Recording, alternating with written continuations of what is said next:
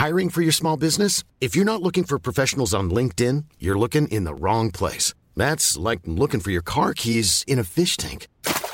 LinkedIn helps you hire professionals you can't find anywhere else, even those who aren't actively searching for a new job but might be open to the perfect role. In a given month, over 70% of LinkedIn users don't even visit other leading job sites. So start looking in the right place. With LinkedIn, you can hire professionals like a professional. Post your free job on linkedin.com slash people today.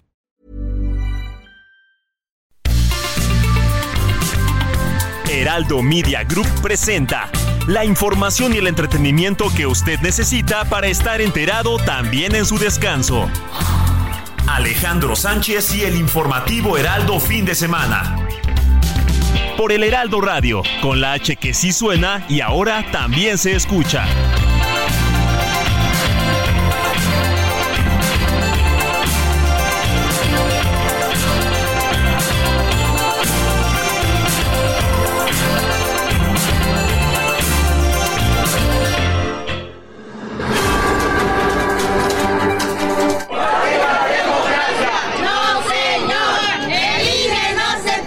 Qué barbaridad, va a haber déficit.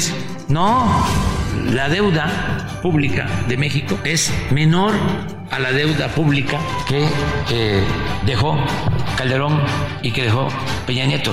Pero entiendo pues sus eh, arranques de histeria.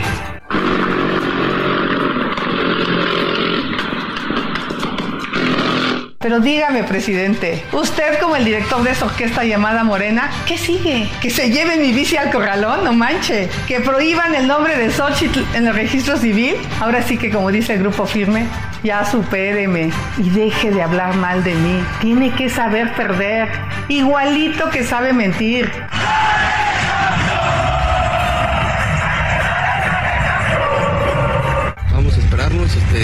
Vamos a ver qué, es lo que comenta Mario Delgado. Y si es así, pues esperarnos este, a tomar la decisión de poder pedir licencia y no a la Ciudad de México a trabajar, a conocer a la gente. No, que voy a checar. Si no, no, no me achicaba con los alemanes ni con los italianos, menos con los aspirantes.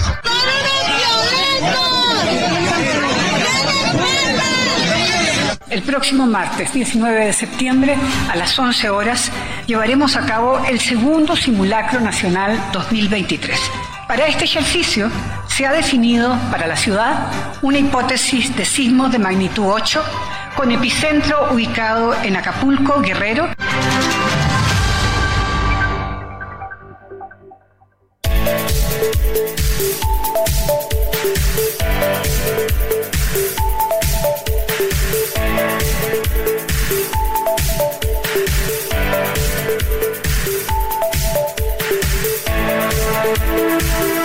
7 de la mañana con dos minutos hora del centro de la República Mexicana. Señoras y señores, muy buenos días. Sean todos bienvenidos a esta emisión sabatina del informativo Heraldo fin de semana.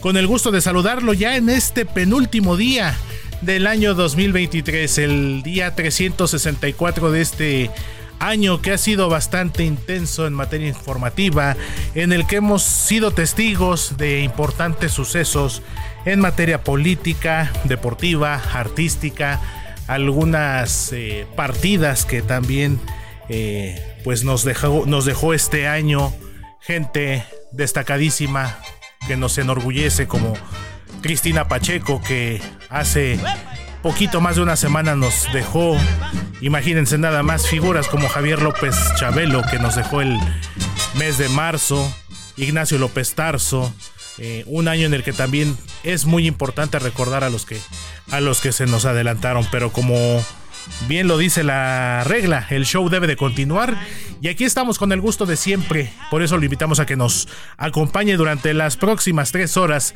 los próximos 180 minutos, porque tenemos para ustedes la información más completa para que estén al día. Estamos en vivo y en directo desde nuestros estudios en Insurgentes Sur 1271, aquí en la colonia Insurgentes Extremadura, al sur de la Ciudad de México. Y también los invito a que nos escuchen a través de nuestro portal www.elheraldodemexico.com, donde nos pueden escuchar en cualquier parte del mundo y en un momento más también les estaremos compartiendo todas las frecuencias de la red nacional del Heraldo de México en la que nos pueden seguir escuchando a través de todo el territorio nacional.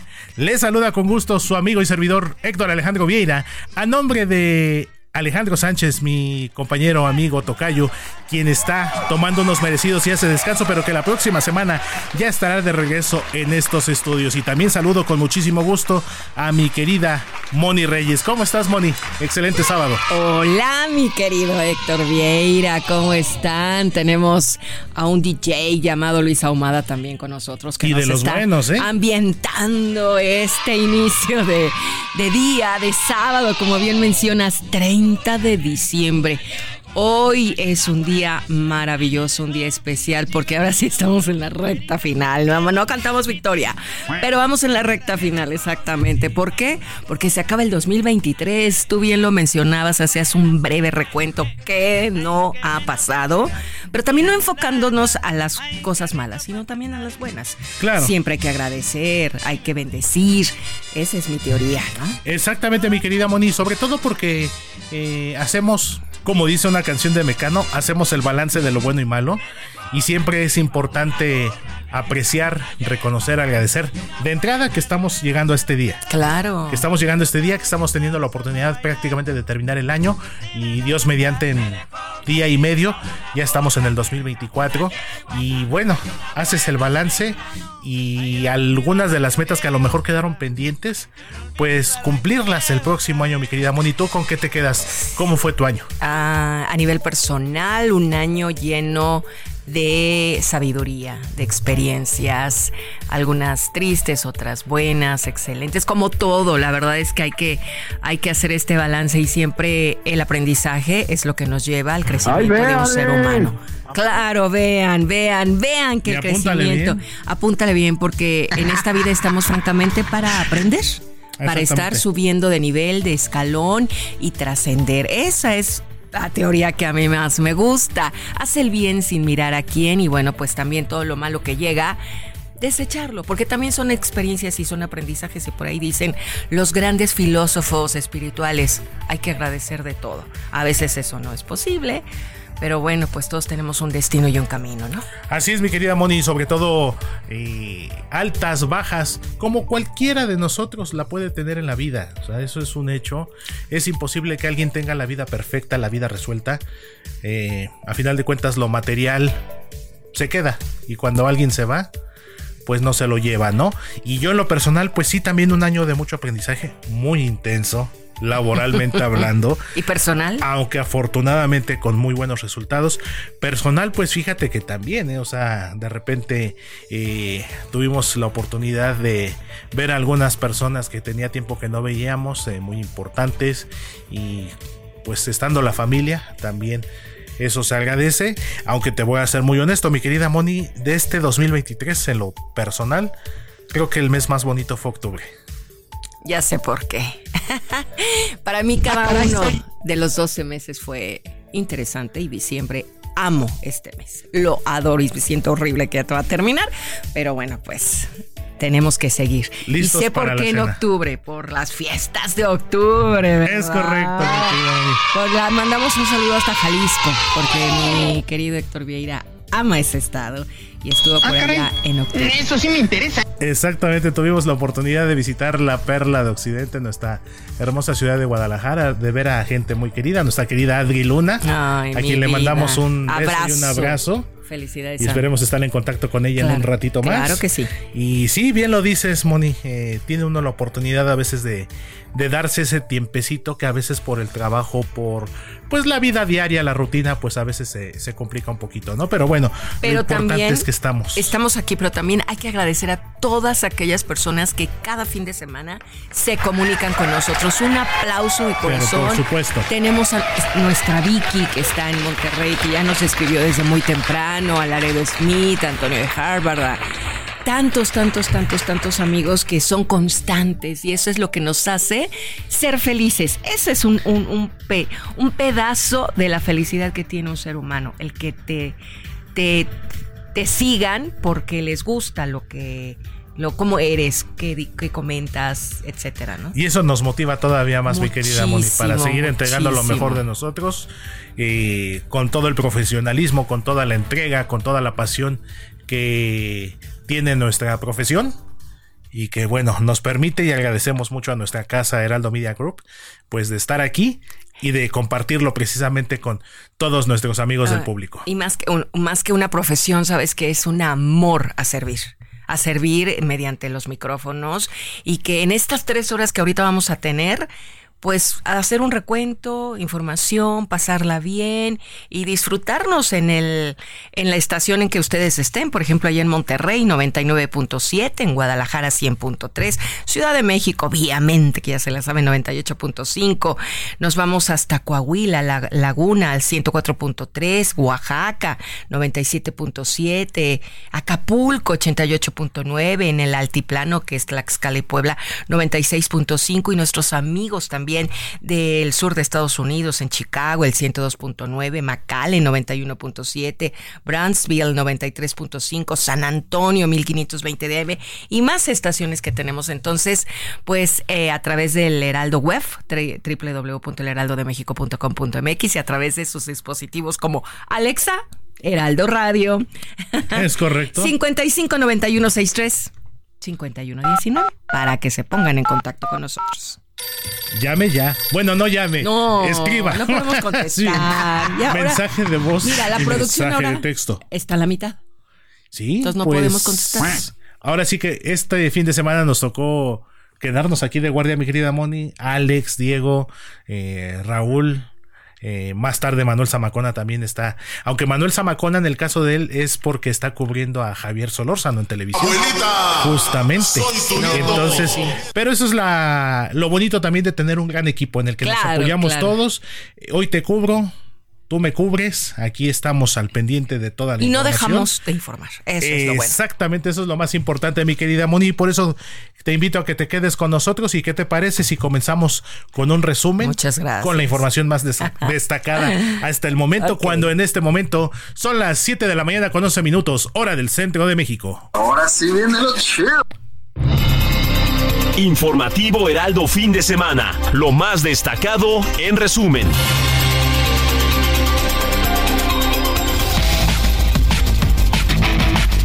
El presidente Andrés Manuel López Obrador inauguró este viernes la llamada Megafarmacia del Bienestar, ubicada en Huehuetoca, Estado de México, y que según él, con sus casi 50 hectáreas de espacio, es posiblemente la farmacia más grande del mundo, ya que almacenará, dijo también el presidente, todas las claves de medicamentos del sector salud del país. Es la voz de Andrés Manuel López Obrador. Eh, logramos este propósito de que se tenga una farmacia grande, grande, para que se distribuyan todas las medicinas, que puedan llegar las medicinas hasta los pueblos más apartados de nuestro territorio, que a nadie le falte una medicina en este sentido, según el director general de Laboratorios de Biológicos y Reactivos de México, Birmex, Jens Pedro Lochman, por su ubicación y organización, la megafarmacia del bienestar satisfacerá al 70% de la población por tierra y el resto por vía aérea al estar conectada con el Aeropuerto Internacional Felipe Ángeles. ¿Por qué se decidió este inmueble, entre otras cosas? Lo primero, por su ubicación. El inmueble está partiendo de la carretera Querétaro, pasan ustedes la caseta Tepoztlán, a 14 kilómetros de la misma está la desviación a Tula, Jorobas, y a 5 kilómetros de esta desviación está el inmueble. Estamos a 30 kilómetros del arco norte y a 5.200 metros del inmueble de ingresar al circuito exterior mexiquense. También a, a partir del circuito exterior mexiquense estamos a 30 minutos del Aeropuerto Internacional Felipe Ángeles. Y fiel a su estilo contundente, directo, sin tapujos, como siempre se ha caracterizado, Xochitl Galvez Ruiz, la precandidata de la coalición Fuerza y Corazón por México a la presidencia de la República, advirtió que la megafarmacia del presidente mexicano no bastará para poder cumplir con la demanda de medicamentos en el país, además de que señaló que el traslado de los medicamentos será costoso y absurdo. Así lo dijo Xochitl Galvez. Eso de mandar medicamentos todos los días en avión y helicóptero es carísimo y absurdo. México no necesita la megafarmacia más grande del mundo. Lo que necesita es que haya medicinas en cada una de sus 190 mil localidades. ¿Cómo va a llegar un medicamento de urgencia desde aquí en Huehuetoque, Estado de México, hasta un enfermo en Tijuana, Mérida o en la montaña de Guerrero? No juegue con la salud del pueblo, presidente. No se vale. No se trata de política. Se trata de vidas humanas. No se puede salir de la pobreza si cada vez que se enferma alguien de tu familia hay que gastar un dineral en medicinas. No que primero los pobres. Vamos a poner fin al desabasto de medicinas. Vamos por un gobierno que te diga la verdad y dé soluciones reales a tus problemas. El pueblo merece salud. Tú mereces más. Claudia Sheinbaum, la precandidata presidencial de la coalición Juntos Sigamos Haciendo Historia, conformada por Morena y sus partidos satélite, advirtió que en caso de llegar al poder mantendrá las conferencias matutinas, ya que según ella son un diálogo para exponer los temas de la agenda del gobierno de la Cuarta Transformación. Y en información de los estados, lamentablemente la violencia no para en nuestro país. Y esto se lo cuento porque la Fiscalía General de Sonora informó que seis personas fallecidas, entre ellas un presunto líder criminal, y al menos otras 15 personas heridas, fue el saldo de un ataque perpetrado la madrugada de este viernes en una fiesta de 15 años en el municipio de Cajeme. Esto luego de que un comando armado ingresó al salón de fiestas donde se llevaba este evento para balear a los asistentes. El alcalde de Cihuatanejo, Jorge Sánchez Ayek, anunció ya que ya se investiga la posible presencia de cocodrilos en las playas de Ixtapa. Después, recordemos de que un turista canadiense murió este mes atacado por una especie aún no determinada, lo que obligó al cierre durante dos días de este destino turístico del estado de Guerrero. Y ayer yo estaba viendo unas imágenes, mi querido Héctor, de un cocodrilo que ya se acercaba a la playa. ¿Cómo ves? No sé si sea esto, seguramente sí, parte de los efectos del calentamiento global. Las especies cambian debido al alza de las temperaturas, pues buscan su hábitat a final de cuentas, pero esto genera que algunas especies, sobre todo estas marítimas, aunque llama mucho la atención el caso de cocodrilos, eh, se ven obligadas o a veces involuntariamente cambian sus rutas. Entonces eso es, eso es lo que genera que en muchas ocasiones veamos especies en lugares no muy comunes. Ay, muy cerca de, uno. Así es que los turistas que vayan para este momento rumbo a Acapulco, que puede ser, ¿verdad? Que van a, pasar el año nuevo allá en el estado, tengan cuidado. A ver a qué playa van. Exactamente, y de hecho más adelante vamos a tener justamente enlace desde Acapulco con nuestro querido pues. compañero Antonio Ramírez a unas horas de la llegada del año nuevo allá en el paradisiaco puerto. Excelente. Y en información de la capital, el jefe de gobierno de la Ciudad de México, Martí Vázquez Guadarrama, anunció un operativo especial para salvaguardar la integridad de los asistentes al concierto del cantante de salsa panameño Rubén Blades, que se llevará a cabo en el Ángel de la Independencia mañana 31 de diciembre y que estará compuesto este operativo por 2.000 elementos policíacos, 62 vehículos, 4 ambulancias, 4 drones, así como un helicóptero del agrupamiento Cóndores de la Secretaría de Seguridad Ciudadana. ¿Irás? Sí. No, yo creo que ahora voy a estar bien dormido. Qué bárbaro, qué aburrido. Oye, hace unos años estuvo en Los Ángeles. Fíjate que yo sí me di un rock and roll por ahí y los vi de lejos. Aunque los conozco de cerca, pero. Un bailonguito. Sí, ay, la verdad es que se pone bien el ambiente. Y si lo tienes gratis, vamos a portarnos bien y hay que disfrutarlo. Claro, hay que darse. Mira, hay que recibir el año el año que entra con mucha algarabía, alegría, positivismo. Porque si sumamos esas energías, seguramente nos irá mejor. Exactamente, mi querida Moni. Mejor. Llamamos esas cosas positivas. Eso. La Secretaría de Hacienda y Crédito Público informó que en el tercer trimestre del año, el Servicio de Administración Tributaria recaudó 18.102.8 millones de pesos por concepto de multas fiscales, lo que representa escuche bien, la cifra más alta desde que comenzó este registro en el año 2000 y también representó un incremento anual del 12.45%. Y en información internacional, el ejército de Israel anunció que en las últimas semanas localizó y destruyó túneles del cuartel general de Hamas en el norte de Gaza, además de un apartamento escondite de Yahya Sinwar, el líder del grupo terrorista en la franja que forma parte de una red de túneles por la que se movían y operaban miembros de alto rango de este grupo terrorista. El presidente de Estados Unidos, Joe Biden, acusó el viernes a su homólogo de Rusia, Vladimir Putin, de querer aniquilar a Ucrania tras la reciente ola de bombardeos de Moscú contra varias zonas residenciales e infraestructuras ucranianas, con casi 160 misiles y drones que dejaron al menos 22 civiles muertos y 130 heridos. Y vámonos hasta las calles de la Ciudad de México con el mejor equipo de reporteros viales, el equipo de Heraldo Media Group que está siempre al pendiente de la información acontecida en la metrópoli. Saludo con mucho gusto a mi querido amigo, compañero Israel Lorenzana, quien nos tiene la información. Mi querido Israel, ¿cómo estás? Muy buen día. Amigo, muchísimas gracias. Un gusto saludarte esta mañana, Moni. Muy buenos días. Un gusto saludarle. Pues tenemos información ahora de la zona de la México Pachuca. Fíjense que hemos hecho un recorrido prácticamente desde la zona de Centenario, Río de los Remedios, y con dirección hacia la zona del Puente de Fierro.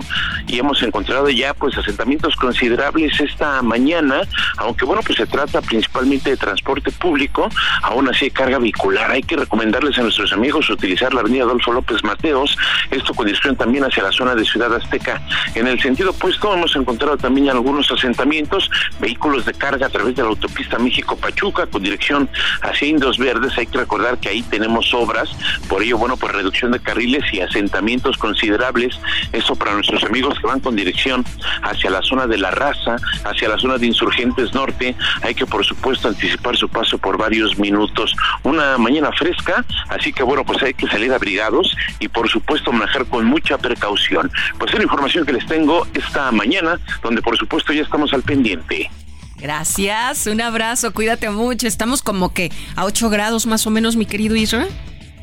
Pues fíjate que aquí en la zona norte nos marcan 7 grados centígrados la temperatura, pero aparentemente ya comienza a salir el sol. Eso es una buena noticia. Ese solecito rico que con el frío te pones donde te da y ay, no te quieres ni mover. Claro que sí, vamos a estar al pendiente. Muchas gracias. Muchísimas gracias, mi querido Isra. Nos escuchamos en un ratito más. Buenos días. Buenos días. Excelente día, Israel Lorenzana, mi compañero y amigo reportero vial de El Heraldo Media Group. Y pues vamos a continuar con más, mi querida Moni. ¿Qué, tendremos? Ay, nos pusimos. Lo hicimos en coro, ven Una, dos, tres. ¿Qué, tendremos? El pasado domingo 25 de diciembre, justo en la Navidad. Se cumplieron dos meses el paso del huracán Otis que devastó Acapulco. Ahora este bello puerto se alista para la llegada del año nuevo y el turismo, pues será fundamental para su recuperación. Más adelante ya se lo habíamos platicado, sobre todo aquí nuestro querido Héctor Vieira. Hablaremos de ello con Alejandro Domínguez. ¿Quién es Alejandro Domínguez? Pues el presidente del sector hotelero acapulqueño. Así es que no se pierdan esta emisión del informativo, porque si quieren ir a Acapulco, queremos pasar por allá, hay que escuchar. Y por cierto, esa entrevista la hizo nuestro querido Alex Sánchez. Alex, te queremos, te extrañamos. No está en la cabina, pero dejó ah. bien Igualmente, nuestro querido Jorge. Arreglado el Nuestro jefe de información también está al pendiente, desde lejos, desde casa. Jorge. Rodríguez. Te extrañamos. Y nuestro Andresito. Ay, la tos. Andresito Rangel también. Exactamente. En, en, las redes sociales. Un abrazo, también estás aquí al pendiente. Ya la próxima semana estarán de regreso. Claro que sí. Y la Vámonos con más. Le comento que México vive un momento complejo en materia migratoria. Esto ha encendido las alarmas en Estados Unidos, lo que también ha derivado en que ambos países trabajen de manera conjunta para buscar una solución a este tema que es originado por el incremento en el número de migrantes que buscan cumplir el llamado sueño americano. Y para ello también Alex Sánchez platicó con un especialista en la materia, nada más ni nada menos que el ex titular del Instituto Nacional de Migración de nuestro país, el doctor Tonatiu Guillén. Cuando en este momento son las 7 de la mañana con 24 minutos hora del centro de la República Mexicana y vámonos rápidamente ¿Qué efeméride tenemos hoy, mi Moni? Tenemos un minutito. Claro que sí, es Día Internacional del Cine Indio. Fíjense, amigos, que el 30 de diciembre fue el día que los fans decidieron celebrar este Día del Cine Indio. Es un día internacional con el claro objetivo de promocionar y difundir las excelentes obras cinematográficas de diversos géneros que se han desarrollado en este exótico país lleno de bailes, colores, leyendas y mitos religiosos.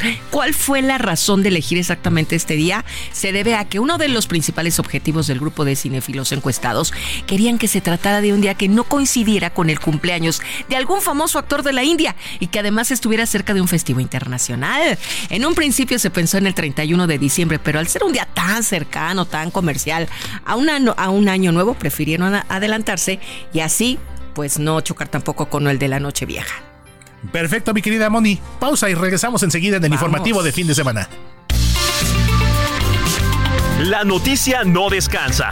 Usted necesita estar bien informado también el fin de semana. Esto es Informativo El Heraldo Fin de Semana.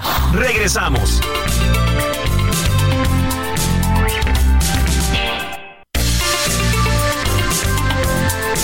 Siga en sintonía con la noticia.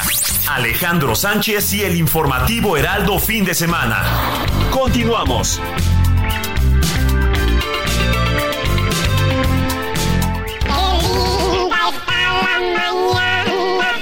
Cuando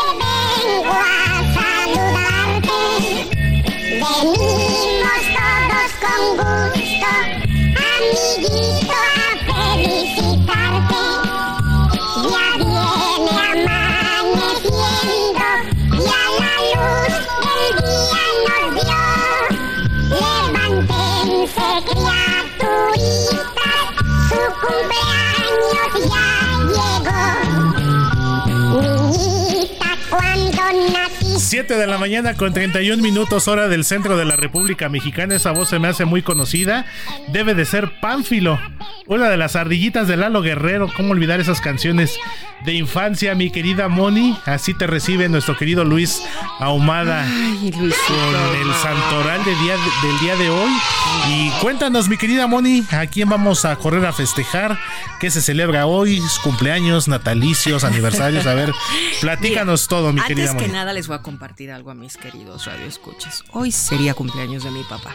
Hace 20 años falleció y bueno, pues un 30 de diciembre él estaría felizmente festejando con nosotras. Y lo está mi querida Moni desde, desde allá. Yo lo sé. Y no ha dejado de ver por ti y estoy seguro que está muy orgulloso de todo lo que has logrado. Ay, dime digas Tanto contigo como con, como con Meli, también. por supuesto, como también con esta Leslie, por supuesto. Estás echándome a toda la familia y también a doña Adriana. A doña Adri. Hasta donde quiera que se encuentre, ¿cómo se llamaba tu papi? Guillermo. Don Memo Reyes. Guillermo Reyes. y Herrera. ¿Qué tal? ¿Qué tal, eh? Pues un abrazo hasta un abrazo hasta el cielo. Nuestro querido Don Memo. También se vale, también se vale Por mandar saludos sí. al cielo, ¿no? Así es que, porque allá tenemos, uy, tantos ángeles Exactamente. que hay que que no dejan de ver por nosotros. Que nos cuiden, que nos echen la mano y que estén acompañándonos, sobre todo en este nuevo año que ya va a empezar. Bueno, Así a ver. Es. Vamos a ponernos alegres por estas mañanitas que nuestro Luis Ahumada, que es el DJ 2, porque el uno es Kike. DJ Kike, te mandamos abrazos y besos. Que también está de, Apúntale bien. Y ¿Quién Luis, como ellos? Oye, y Luis, ah, pero sí se ha fletado, Kike, la verdad. Totalmente. Muchis. Y ahora nuestro Luis Ahumada, que también tiene su talento, su estilo. Sí, claro. Aplausos, porque mira, se ha rifado tantas horas. Yo ayer vine a, a pasar unas menciones de publicidad y lo veo en la tarde. Luego vengo en la mañana con Sergio y Lupita y lo veo en la mañana. Vengo los fines Anda, de semana. Yo, y es su segunda pasó? casa ya.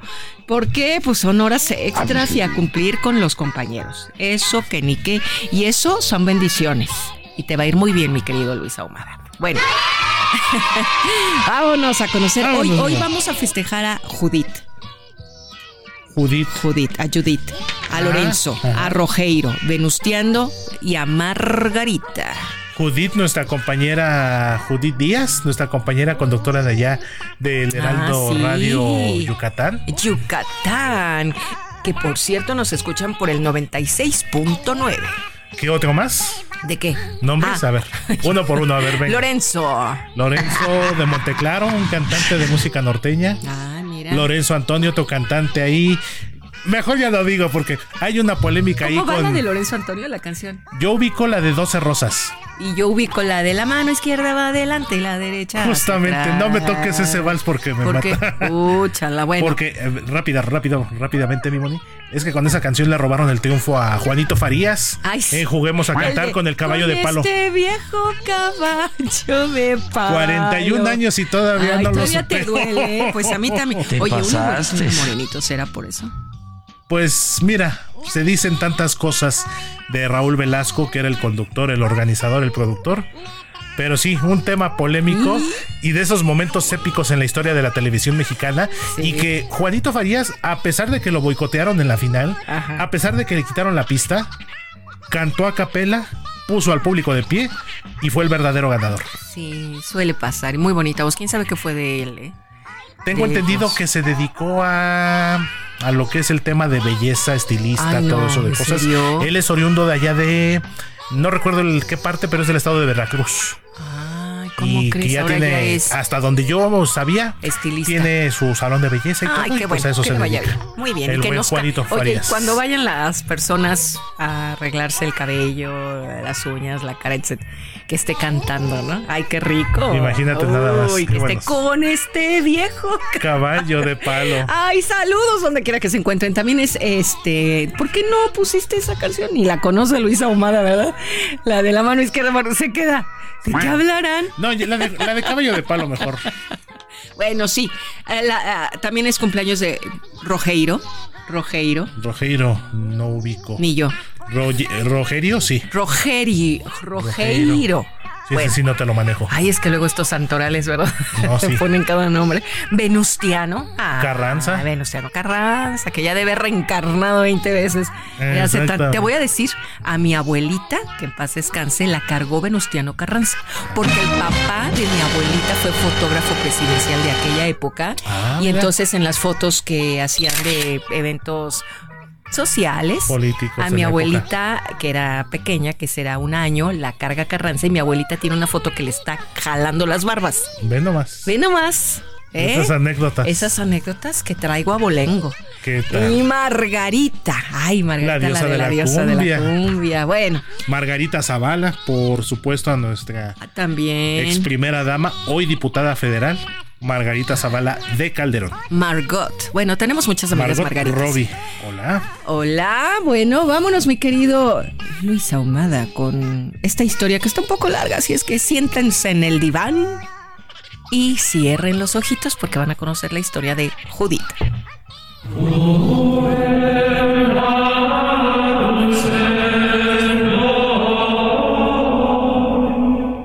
El nombre de Judith es de origen hebreo, significa judía, mujer de Judea o la alabada. La historia comienza cuando el general Holofernes rodeó la ciudad de Betulia con su ejército, con la intención de dominar todo el territorio israelí. Como camino para lograrlo, decidió acabar uno por uno con todos sus habitantes, matándolos de hambre y sed, por lo que tapió todos los caminos y cortó las fuentes de agua que la abastecían. Tras 33 días de asedio e innumerables bajas, el pueblo pidió a sus superiores que permitieran su rendición frente al ejército, pero el sacerdote, un sacerdote que por ahí andaba, les rogó que aguantaran cinco días más, tras los cuales tomarían una decisión sobre qué hacer. Fue entonces cuando se apersonó ante él una mujer viuda llamada Judith y les dijo, Dios nos está probando, pero no nos ha abandonado. Yo voy a hacer en estos días algo cuyo recuerdo se prolongará por muchos siglos. Y cuando obtuvo el permiso del sacerdote, esta joven mujer ataviándose con sus mejores galas, traspasó la frontera de Betulia y se dirigió hacia el bando enemigo.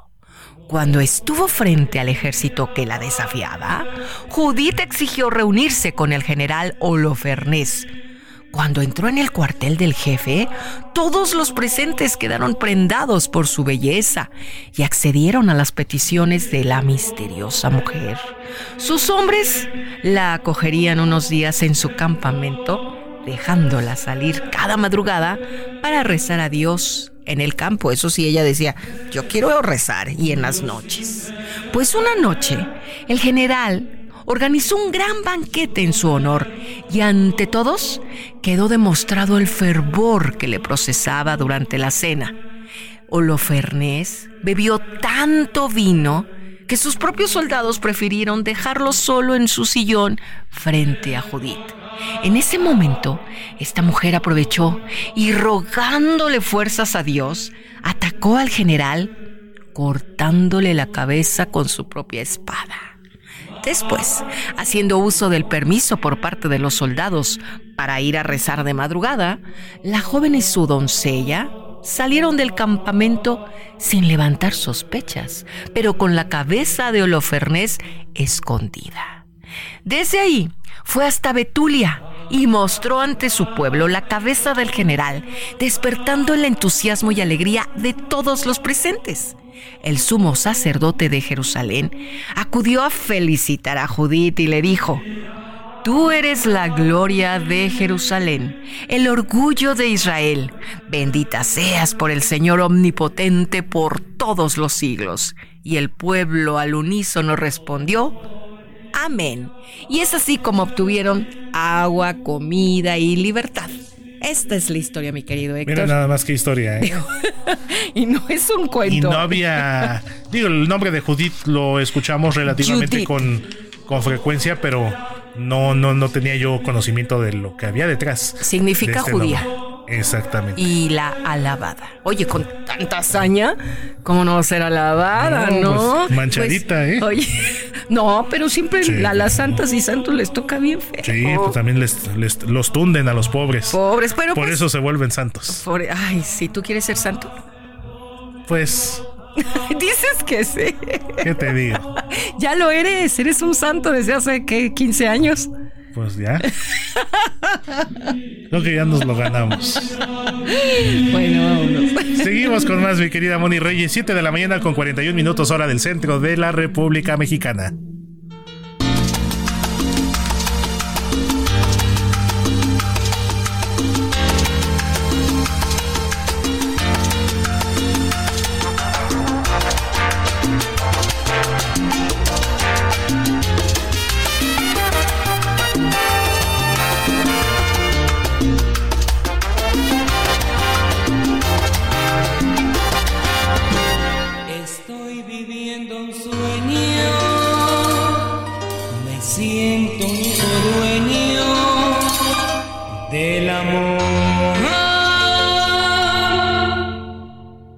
Una mirada bastó.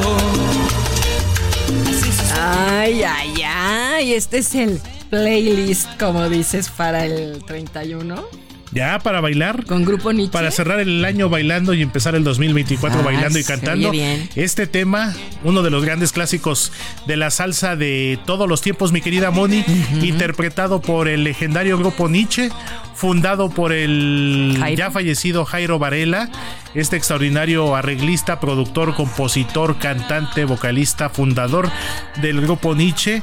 Y bueno, este tema forma parte de su disco titulado Tapando el Hueco de 1988. Y para ponernos de buena y no perder la tradición de empezar bailando. Nuestro sueño, se oye bien, ¿no? Y además la letra está muy emotiva. Linda. El reggaetón a mí no me gusta, no lo voy a criticar. zafamos. Pero bueno, tiene su, ritmo también el Totalmente. Pero Grupo Nietzsche es... Algo que distinga las canciones del Grupo Nietzsche son la emotividad de sus letras, justamente. y lo que necesitamos para finalizar el año, que es emotividad. Y para iniciarlo... También. Emotividad. Y para continuarlo, emotividad. Así es, mi Entonces, querida Moni. Venga, súbele, mi querido Luisito.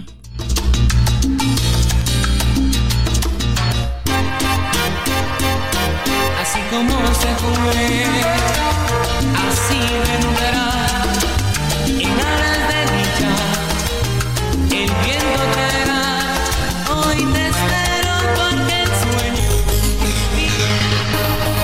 Conversación digital con Jimena Céspedes.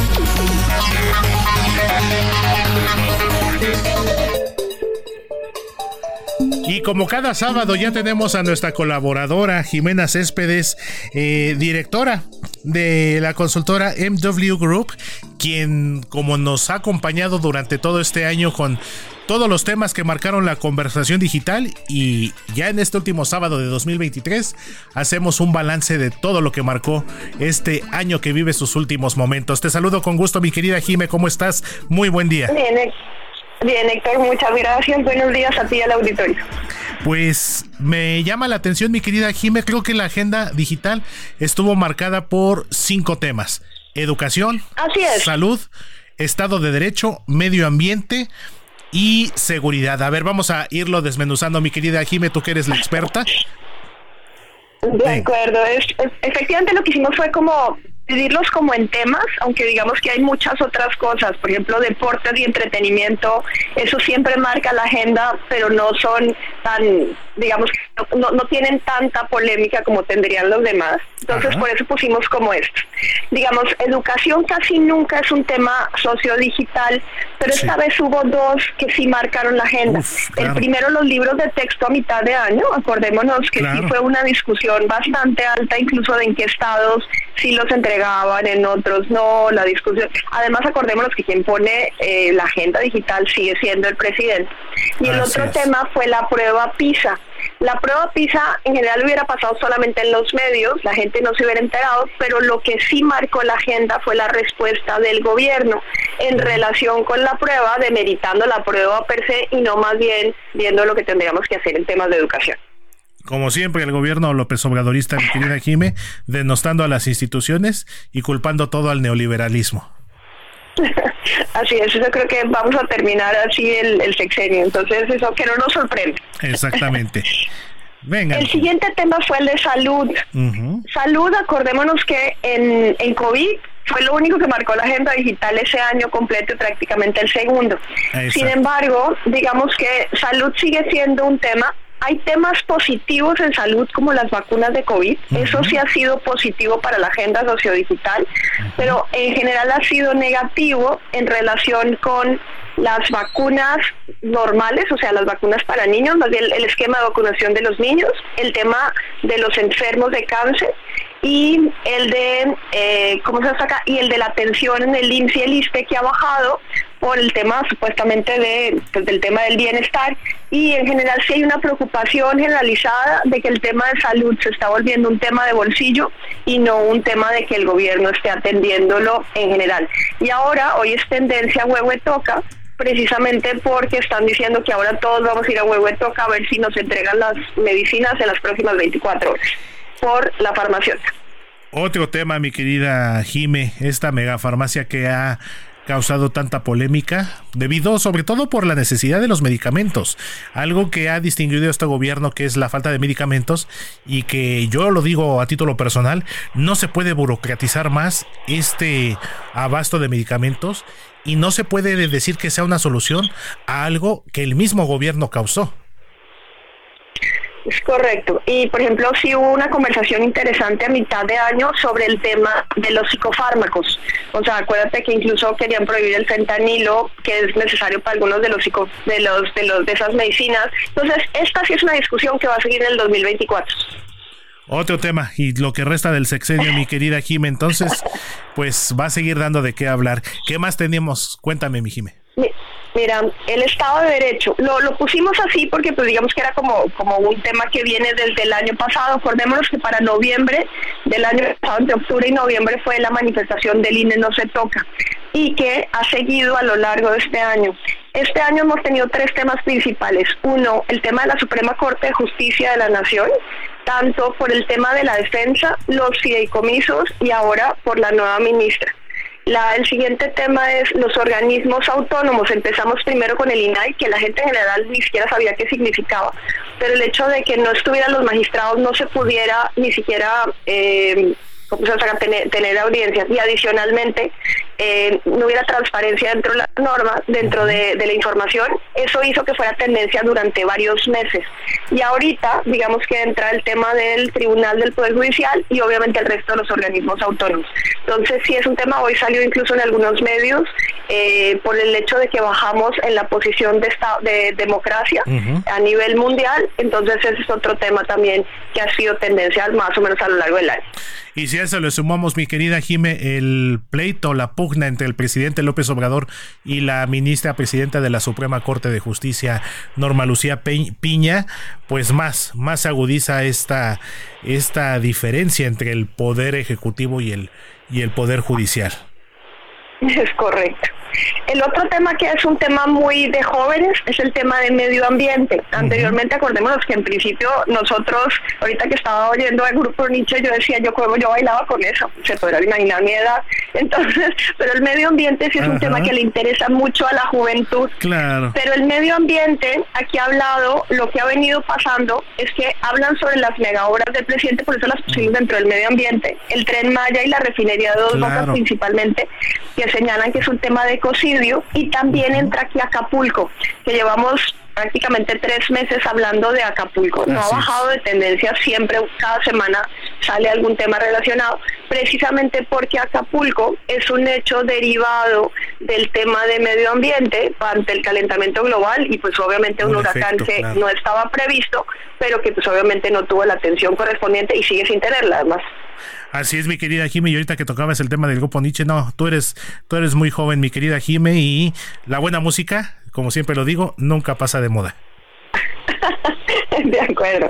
y también lo que señalan es que, por ejemplo, ahorita el, de la COP27 señalan que el gobierno en general no ha estado presente en los temas de medio ambiente, ni siquiera en los compromisos internacionales. Y eso, digamos que, aunque no es un tema generalmente de redes sociales, cada vez se mete más la conversación en temas de medio ambiente. claro.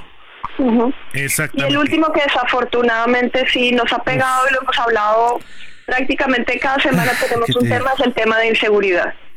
Así es, mi querida Jime, un presidente que prometió que iba a desmilitarizar al, al país y ha sido todo lo contrario, matanzas, asesinatos. Bueno, ¿qué te puedo decir de este tema, mi querida Jime, en el que eh, lamentablemente se vislumbra hacer el, o ya prácticamente ya lo es, el sexenio con más, con más homicidios en la historia. Es correcto. Y es que ahora no solamente tenemos, digamos que los temas generales en temas de inseguridad, sino que ahora tenemos una matanza cada semana.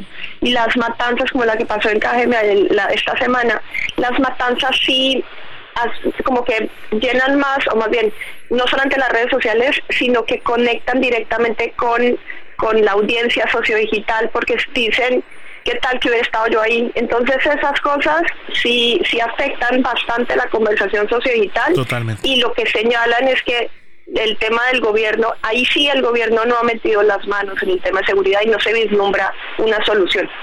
Así es, mi querida Jiménez, esta fallida filosofía del presidente López Obrador de los abrazos no balazos, pues que definitivamente no ha funcionado y esto se ha reflejado en cifras escalofriantes y aparte otro flagelo que nos afecta como país, como sociedad, como lo son las desapariciones y pues ahora con este borrón de la cifra de los desaparecidos que ha hecho la Secretaría de Gobernación, que ha causado tanto repudio, sobre todo de los colectivos de eh, madres y familiares de personas desaparecidas. Entonces, un tema que lamentablemente Jime tampoco parece que no va a cambiar en lo que resta del sexenio.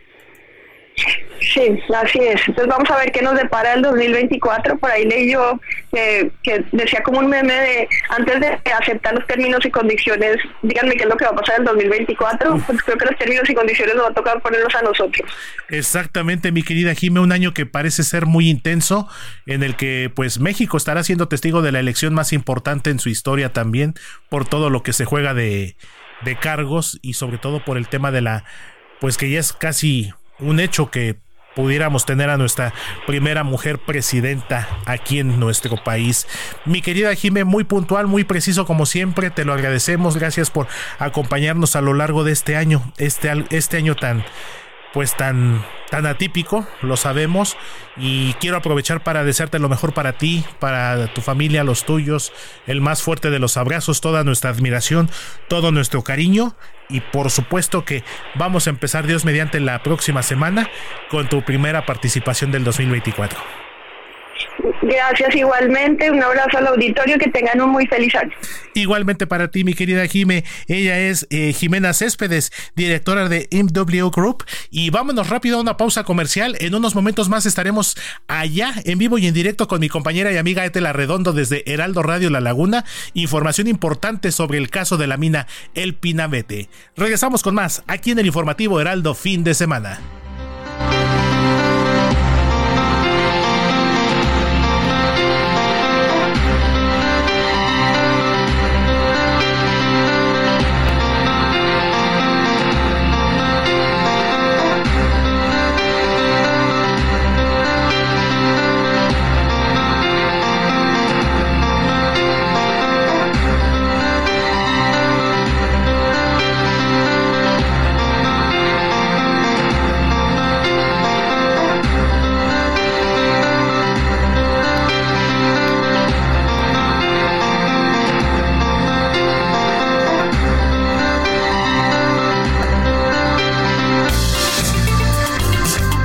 La noticia no descansa. Usted necesita estar bien informado también el fin de semana. Esto es Informativo El Heraldo Fin de Semana. Regresamos.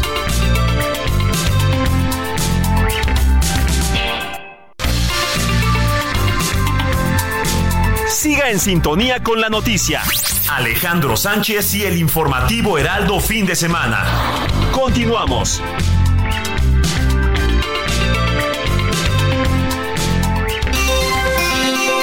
Sintonía con los estados en el informativo fin de semana.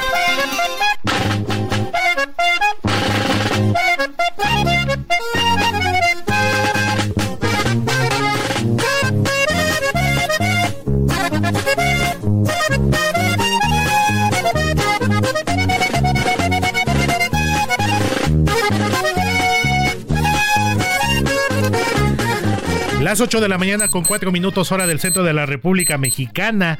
Continuamos con más aquí en el informativo Heraldo fin de semana a través del 98.5 FM en vivo y en directo desde la Ciudad de México. Y vámonos directo hasta el norte del país, hasta la región de la de la Laguna, esta hermosa comarca lagunera que comprende los estados de Coahuila y Durango.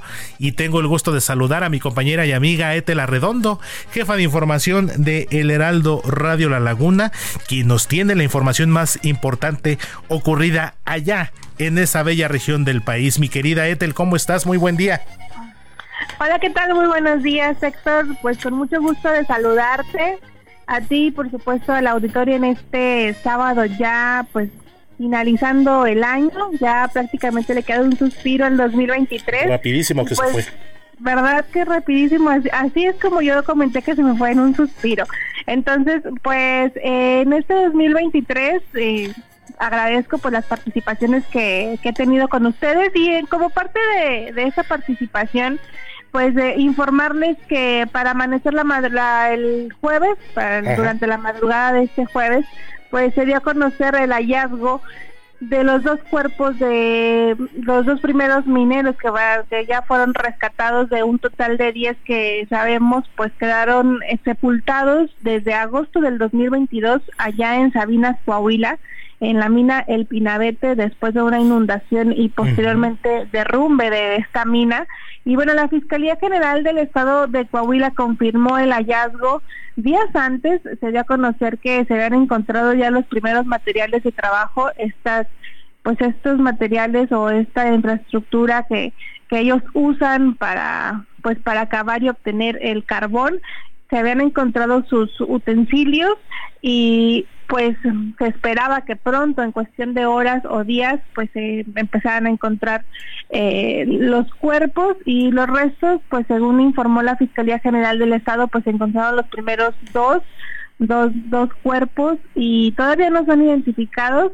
La Fiscalía General del Estado dio a conocer que se espera que en alrededor de mes y medio o dos meses se confirme la identidad de se confirma primero antes la identidad y en alrededor de dos meses se acabe con con el rescate de los de, estos 10 de estos 10 mineros que quedaron atrapados en el Pinabete.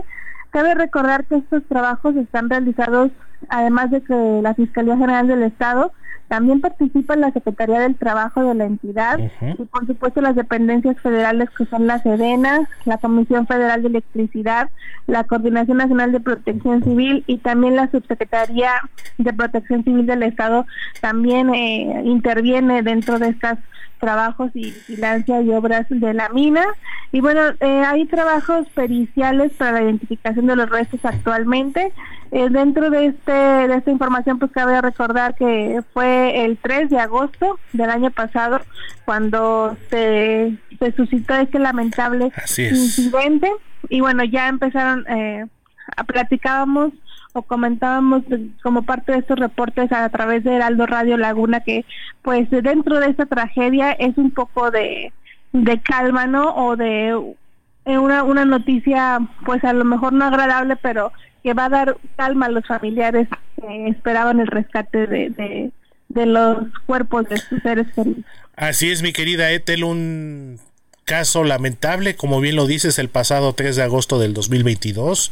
Y si a eso le sumamos, lamentablemente, pues a lo largo de los últimos tiempos hemos vivido incidentes de este tipo como el de pasta de conchos, por supuesto, quizá uno de los más graves en la historia incluso de nuestro país.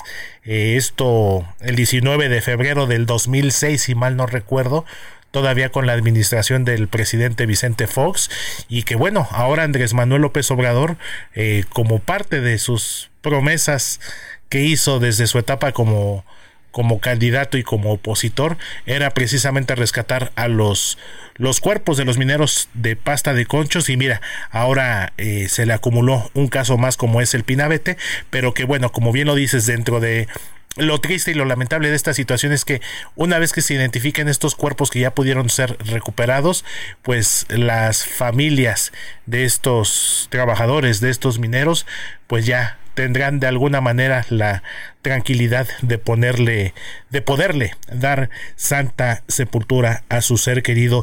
Y otro caso, mi querida Ethel, aprovechando eh, y que también marcó la semana allá en tu estado, allá en el bello Coahuila, pues fue el fallecimiento del senador de Morena, otro hora candidato a la gubernatura precisamente del estado, el ingeniero Armando Guadiana Tijerina, que nos ponemos a pensar, mi querida Ethel, que en caso de haber eh, ganado la elección de este año y haber tomado posesión como gobernador el pasado 1 de diciembre, es decir, especulando un poquito, quizá eh, haciéndole un poquito a la imaginación, pues hubiera durado nada más 25 días en el cargo. ¿Qué situación, Mietel?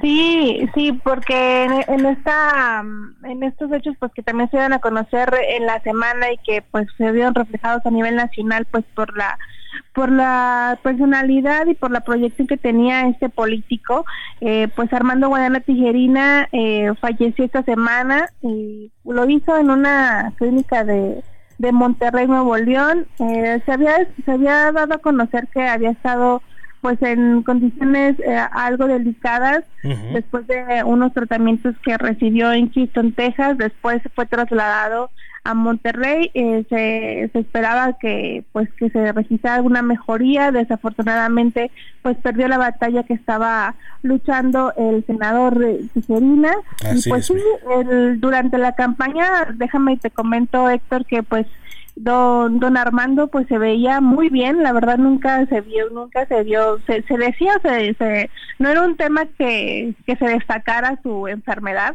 sin embargo pues eh, se decía que se sabía que, que padecía eh, este cáncer de próstata pero bueno, él siempre estuvo en la campaña, nunca faltó a eventos, eh, tú participó en la mayor parte de, en, en todo, pues prácticamente en todos los debates y bueno lamentablemente pues el senador eh, que, que, también contendiera desde el 2017 a la primera vez para gobernador de Coahuila y después eh, eh, a la presidencia municipal de Saltillo pues eh, ahora actualmente cuando falleció era, era senador de la República pues perdió esta batalla y el empresario coahuilense pues dejó también varias amistades y porque acaba de recordar que empezó su carrera política en el Partido Revolucionario Institucional y bueno, tiene varias amistades de muchos años que se presentaron ahí en el en el funeral en que se celebró en Saltillo, Coahuila, en la capital de esta entidad. Pues eh, y señalando eso que lejos de partidos políticos pues ellos eran también amigos y lo, lo que los unía también pues era el trabajo por la por el por el gobierno del estado por Coahuila.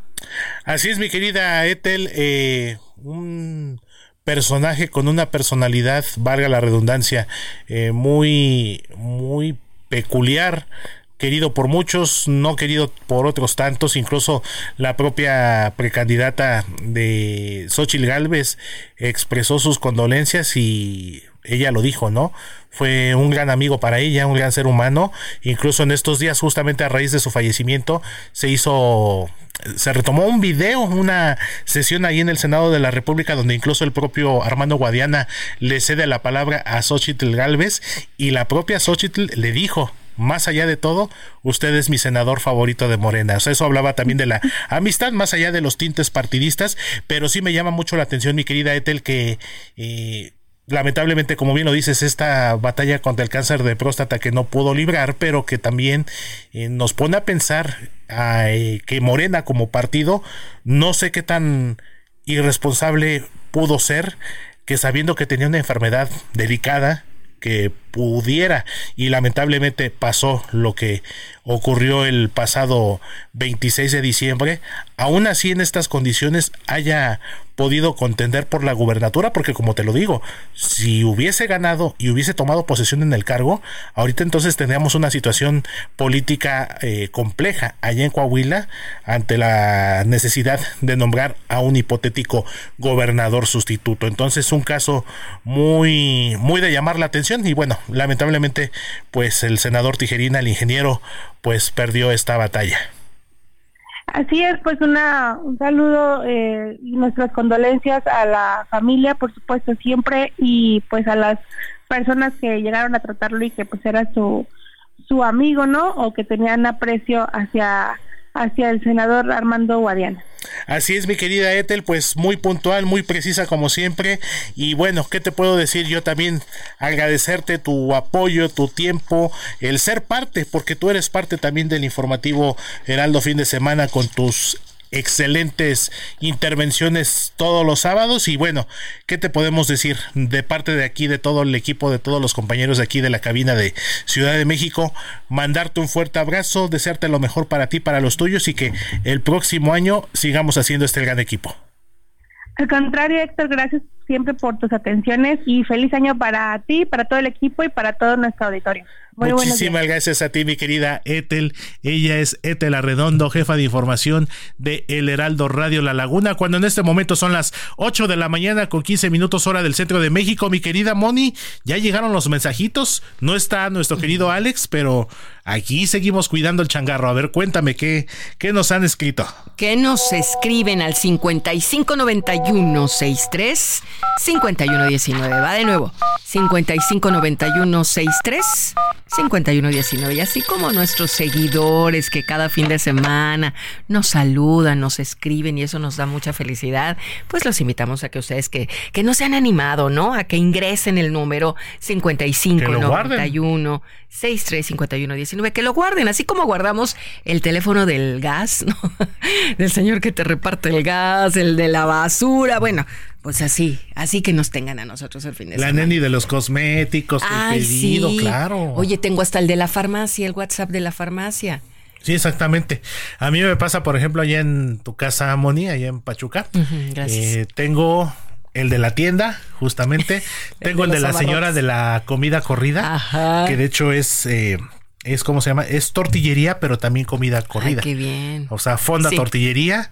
Tengo el de las hamburguesas también, mi amigo Chucho. O sea, sí. Entonces que amigo así el, el teléfono Yo del tengo el de mi mecánico de Chava. Un saludo, Chava. Sí, Pues ahí está. ahí estamos. Entonces, que lo guarden, por Que favor, y que se reporten con nosotros de una vez. Venga, otra vez. 5591 63 51. 19. Exacto. Fíjate que le escribo a Dieguito, el del gas, y le digo, ¿a cómo está hoy? me da el precio. Y le digo, pues ya, tráeme uno de 30, ¿no? Porque. Entonces ya el WhatsApp es el medio de comunicación. Por supuesto. Ay, bueno, pues mira, Como vamos a. ser. A ver, como todo. diría nuestro George, que aquí está enfrente de la silla donde ocupa cada fin de semana. Es Vicky, ¿verdad? Vicky, la número uno que nos dice, muy buen día, amiguitos del Heraldo Fin de Semana. Aquí estamos nuevamente listos para escuchar su muy gustado programa. Les deseo un fin de semana lleno de bendiciones. Y muy sabios nuestros comentarios. Esto del cambio de, gracias. de- de era, de año, de pues eh, mandarnos bendiciones, olvidar el pasado. Ahí el ya fue, hubiera, cero. Ya no existe, mi querida Vicky, ¿verdad? Exactamente. Y nos manda una foto hermosísima. Mira, así como del, bueno, es del Cerro de la Silla, pero un atardecer. Muy bonito. Bello, mi Vicky. Muchas Nuestra gracias. querida Vicky, que hace no mucho tuvimos la oportunidad de visitar allá, Monterrey. Ay, yo quiero ir. Quiero ir a darme una vueltita y a saludar a la parentela de mi marido. Pues hay que organizarnos. Órale, pues. Una bueno. vueltecita por allá. Muy buen sábado, Mónica, Héctor, Luis, Luis Ahumada. Ay, que qué bien todos tus. Eso. ¿Cómo se dice? Sus efectos. Es un máster, mi querido. José Ricardo García Camarena del Estado de México nos dice, qué gusto escucharlos. Les deseo un mejor, a todo lo mejor para este 2024. Uh, la la, Igualmente para ti, mi querido Ricardo. la, la, pues para ti, también. para tu familia. y Gracias, por supuesto, por escucharnos. Claro, bendiciones, bendiciones y los mismos deseos son para, para ti, mi querido José Ricardo. Muchas, muchas gracias. Bueno, también tenemos a, ¿quién creen? Antonio de Harvard, que tuve el gusto de conocerlo este reportó. año. Por cierto, por ahí este nos, nos este, saludamos y tenemos una fotito y además me regaló unos aretes bien bonitos. No sé si los has visto. Que No. los traigo. A ver, ahí nos cuentas. ¿Cómo no los has visto? No, nos Te los voy a enseñar. los aretes, Bueno, claro. Muy Venga. buenos días, Alex, Moni, todo el equipo del informativo esperando la cuenta regresiva. Falta poco. Y para ti, Antonio, que cumpliste años el 26 de diciembre, porque él también es de diciembre, imagínate qué padre, se junta su fin de ciclo personal y aparte el del año, ¿no?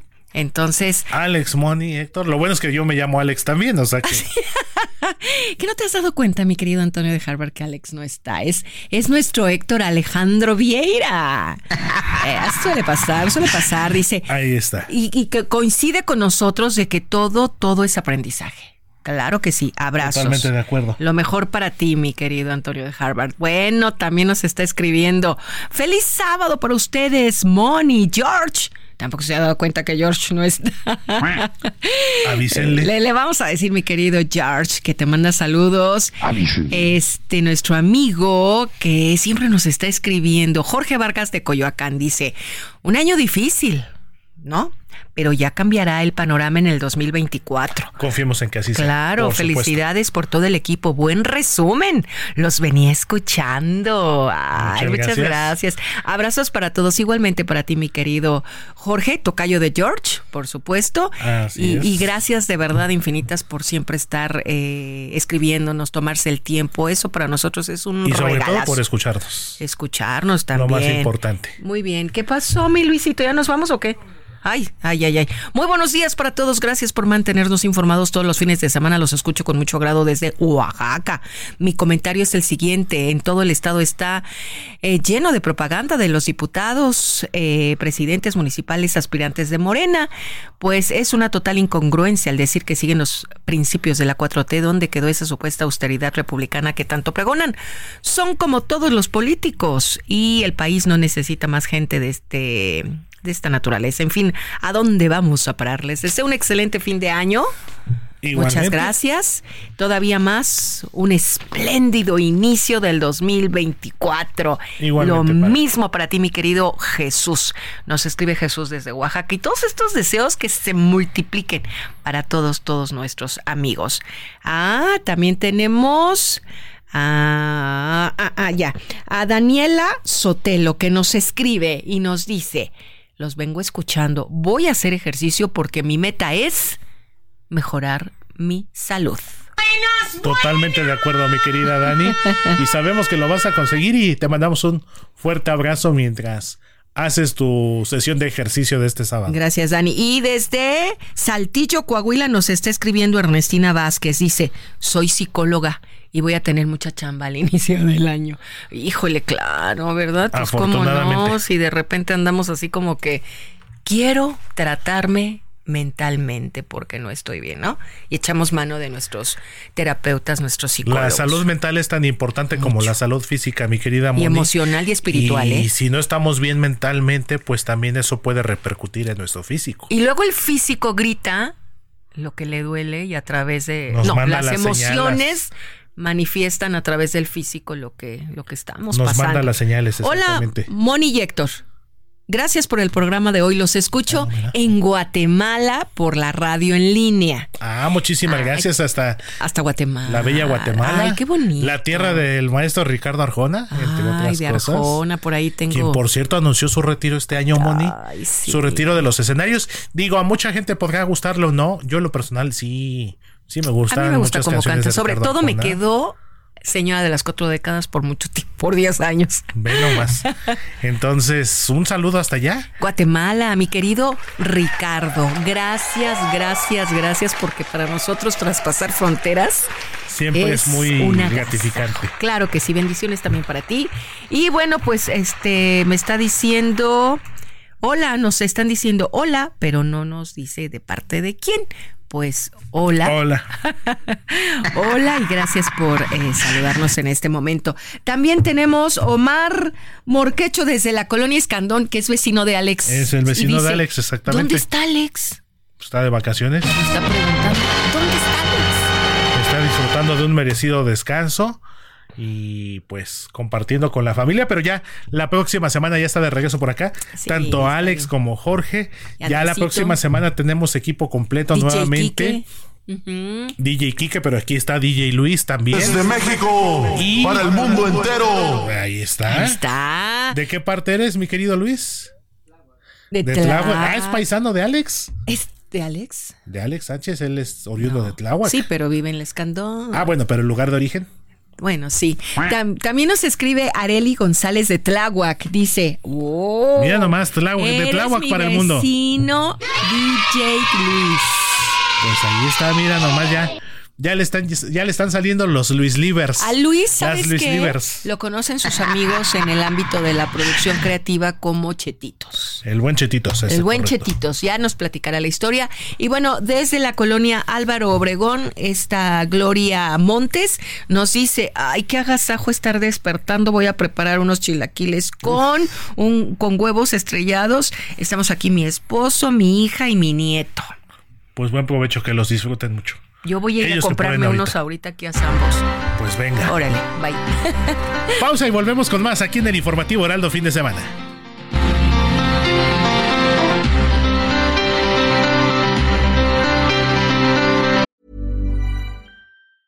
Hey, it's Ryan Reynolds, and I'm here with Keith, co star of my upcoming film, If, only in theaters, May 17th. Do you want to tell people the big news? All right, I'll do it. Sign up now and you'll get unlimited for $15 a month and six months of Paramount Plus Essential Plan on us. Mintmobile.com slash switch. Upfront payment of $45 equivalent to $15 per month. Unlimited over 40 gigabytes per month. Face lower speeds. Videos at 480p. Active Mint customers by 531.24 get six months of Paramount Plus Essential Plan. Auto renews after six months. Offer ends May 31st, 2024. Separate Paramount Plus registration required. Terms and conditions apply if rated PG.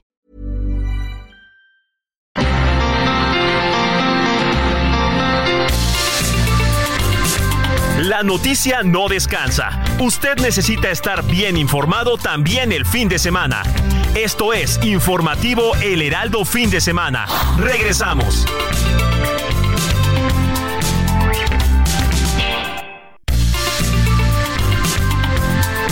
Siga en sintonía con la noticia.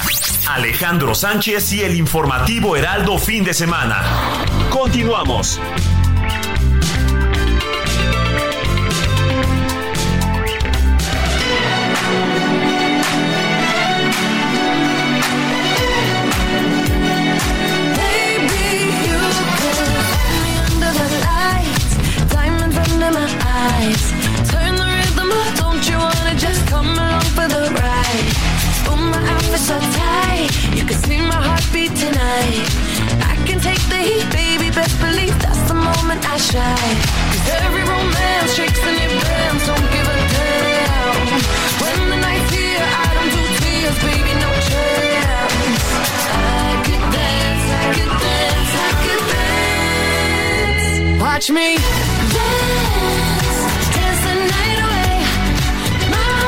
Las 8 de la mañana con 31 minutos hora del centro de la República Mexicana. Gracias por continuar con nosotros a través del Heraldo Radio en este informativo de fin de semana. Hoy sábado 30 de no 30 de diciembre, ya me estoy atrasando un mes, avísenme. 30 de diciembre de 2023 y esto que estamos Ahora sí me lo gané, la verdad, mi querido Luis. Y esto que estamos escuchando, uno de los temas más exitosos de este 2023 que ya vive sus últimos sus últimos suspiros. Esto es Dance the Night. Esto es interpretado por la cantautora británica albanesa Dua Lipa, pero no cabe duda que el talento no tiene no tiene nacionalidad el talento y sobre todo la belleza de esta mujer que he de confesar, a mí me encanta su música, me encanta ella. Dirían los muchachos, ahora es mi crush, debo de admitirlo. Y este tema Dance the Night, eh, interpretado por Dua Lipa, que forma parte de la banda sonora de Barbie, esta película protagonizada por Margot Robbie, otra hermosura de mujer, y Ryan Gosling que también se estrenó este año. Entonces, un año bastante bueno también en materia musical. Algunos temas muy exitosos que estaremos compartiendo a lo largo del fin de semana en los diferentes espacios de El Heraldo Radio. Y bueno, esto es Dance the Night en la voz de Lua, Dua Lipa.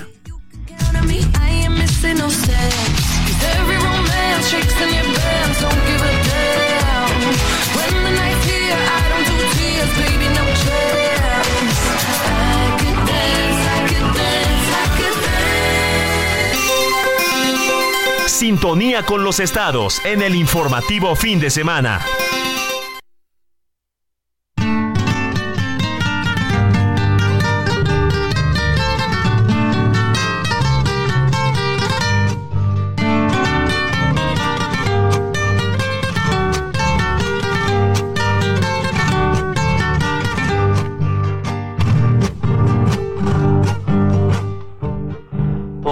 Caminos del sur. Hay rosas, voces y estrellas, son canciones y doncellas, bajo un alto cielo azul. Por los caminos. 8 de la mañana con 33 minutos hora del centro de la República Mexicana y efectivamente como lo están escuchando, los caminos del sur nos llevan hacia el bello estado de Guerrero, el paradisiaco puerto de Acapulco que sigue, sigue en este proceso de, de reconstrucción, en este proceso de, de resiliencia después del devastador paso del huracán Otis hace ya poquito más de dos meses y que ya está por vivir a unas horas el fin del 2023 y la llegada del año nuevo. Eh, recordemos que el puerto de Acapulco se ha distinguido además de su belleza y de ser uno de los atractivos más importantes no solo de México, sino de todo el mundo, pues por este espectáculo de fuegos artificiales para recibir el año nuevo. En esta ocasión, este 2023 ha sido un año muy atípico por este fenómeno meteorológico que lamentablemente eh, afectó y afectó muy seriamente a nuestro bello puerto, pero que sin lugar a dudas estamos seguros que se levantará más fuerte que nunca. Y mando Mando los micrófonos justamente hasta el puerto de Acapulco con mi compañero y amigo Antonio Ramírez, gerente y conductor de El Heraldo Radio Acapulco, quien nos tiene pues ya los detalles a unas horas del año nuevo. Mi querido Toño, ¿cómo estás amigo? Qué gusto saludarte, buen día. Buenos días, mi estimado Héctor, qué gusto desde el puerto de Acapulco. Sí, ya todo listo para la gala de pirotecnia para que justamente podamos recibir el año de una forma espectacular en el puerto de Acapulco cuando están siendo ocupados en este momento más de 3.000 de los 4.000 cuartos disponibles en el puerto a través de la hotelería. Hay que recordar también que la oferta hotelera, como siempre, pues se lleva la la gran mayoría la gran mayoría de la ocupación en estos momentos se habla si hablamos de cifras totales, la autoridad ha mencionado que hay 4.534 habitaciones, están ocupadas más de 3.500 de las más 20.000 que hay en todo Acapulco en ese momento. Y más de 40.000 habitaciones en la hospedería informal, de la cual no se tiene un reporte, pero se estima que sea mayor la ocupación, por supuesto, debido a la gran cantidad que está llegando al puerto de Acapulco y no alcanzan en los hoteles a, a tener pues una ocupación como tal o un servicio como tal están trabajando a un porcentaje adecuado. Así que se espera que tenga una muy buena de gala, sea una muy buena gala pirotécnica este año para recibir. Está prohibido, por supuesto, el uso de globos de cambo, de cantoya para recibir los festejos y una muy buena ocupación hotelera. Se, se arrancaron, por supuesto, de nueva cuenta ya los espectáculos de los clavadistas de la quebrada, también un ícono que fue el, el, club de esquí Acapulco eh, disfrutando de ese espectáculo también ya fue reactivado, exitoso en esto en el paseo del pescador, pues Acapulco está listo para recibir más allá de nuestra de nuestra capacidad total en este momento las playas están más que limpias, hay más de 3.000 elementos de seguridad entre Guardia Nacional, Policía Estatal, Policía Municipal, vigilando precisamente la seguridad del puerto de Acapulco. Y si todavía tiene planes seguramente encontrará una muy buena promoción de los 124 hoteles que están disponibles, entre ellos de gran turismo, como el Hotel Emporio, Las Brisas, Pierre Marqués, eh, todos ellos están con una habitación, una ocupación, pues si no muy alta, pero sí disponible para recibir a los turistas, mi estimado Héctor. Así es, mi querido Toño, como bien lo comentas, pues de acuerdo a la capacidad de la que se tiene que se tiene disponible en este momento, sabemos que todavía no están funcionando la totalidad de los hoteles, pero que bueno, eh, de acuerdo a cómo ha ido este proceso de reactivación económica y de reconstrucción, pues me llama mucho la atención lo que me comentas, mil de mil estamos hablando de una ocupación del 75% en esos hoteles que están funcionando. El Emporio me recuerda mucho, mi querido Toño, confírmamelo, en el en el lo que es hoy el Hotel Emporio fue donde se grabó la aquel mítico capítulo del Chavo del Ocho. No, ese fue en el hotel Acapulco Tortuga. Está muy ah, cerca, muy, muy cerca. Está muy cerca. El hotel Acapulco Tortuga era en, era en su en su época un exitazo.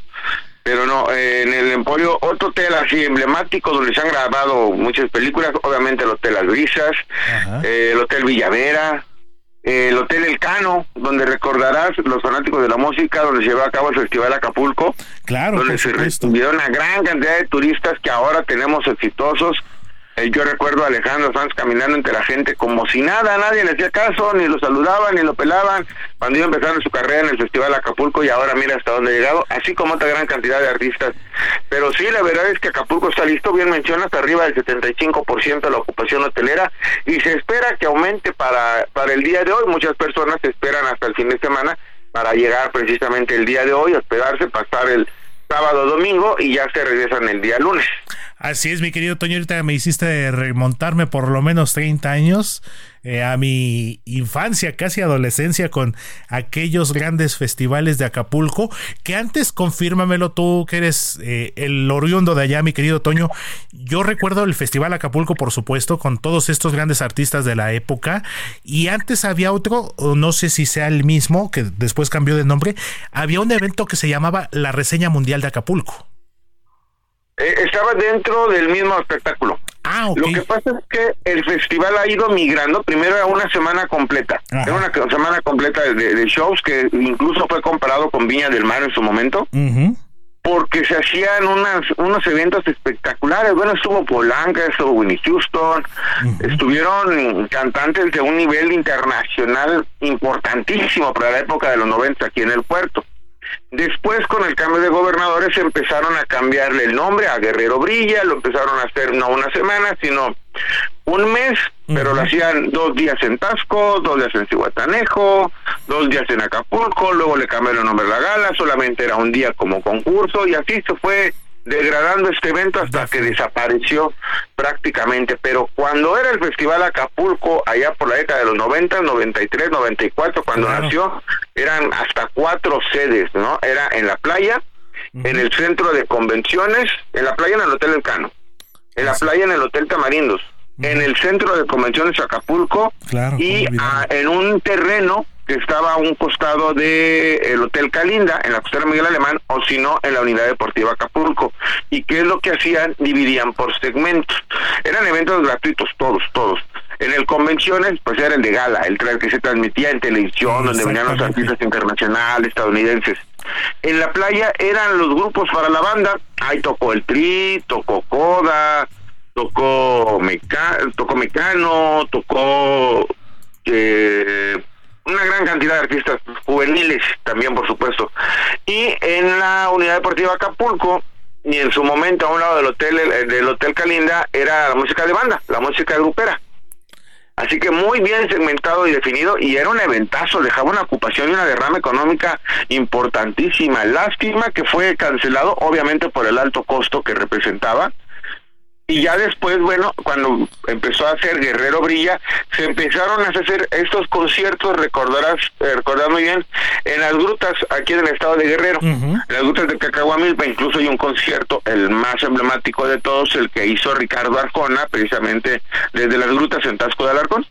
Exactamente, mi querido Toño, qué buenos tiempos y estoy seguro que eh, muy pronto volveremos a ver espectáculos de este tipo y que bueno, mira como nos lo has comentado, nos lo has platicado, de a poquito ahí va, ahí va levantándose la, la zona turística eh, y que bueno, también esperemos, también sabemos que no ha sido al mismo ritmo y a la misma velocidad, pues esperemos que también el otro Acapulco, ¿no? El Acapulco de las colonias populares, el Acapulco del centro, el Acapulco de, de allá de la parte alta, que pues también pueda seguirse reconstruyendo y seguirse levantando. Mi querido Toño, entonces ya estamos listos por allá, por el bello puerto de Acapulco. Tú ya estás listo también, por supuesto, para eh, celebrar y esperar el año nuevo con tu familia. Es correcto, en Acapulco ya estamos listos, la verdad es que los restauranteros, los empresarios, los hoteleros, gobierno del estado, le ha echado muchas ganas al tema de reestructurar y levantar las, la zona de playas, donde el turista pueda salir a caminar sin ningún problema, donde el turista encuentre un restaurante, eh, si no en su capacidad total, pero que sí tenga una variedad de qué pueda comer, de qué pueda disfrutar, de que diga, me puedo ir a tomar una cerveza a, tal, a tal bar, a tal lugar, me puedo tomar un trago, que esto también a tal bar, y encuentre diferentes opciones de verdad que un reconocimiento para el gobierno del estado, para los empresarios que trabajaron en conjunto, sin problemas de peleas de partido, sin peleas de problemas económicos y trabajaron, se trabajó muy bien, Acapulco se está levantando y de verdad va a ser un gran año con una muy buena ocupación hotelera de acuerdo a la al espacio y a la que tenemos en este momento. No estamos al 100%, pero esto nos está enseñando. Hay que reconocer una cosa.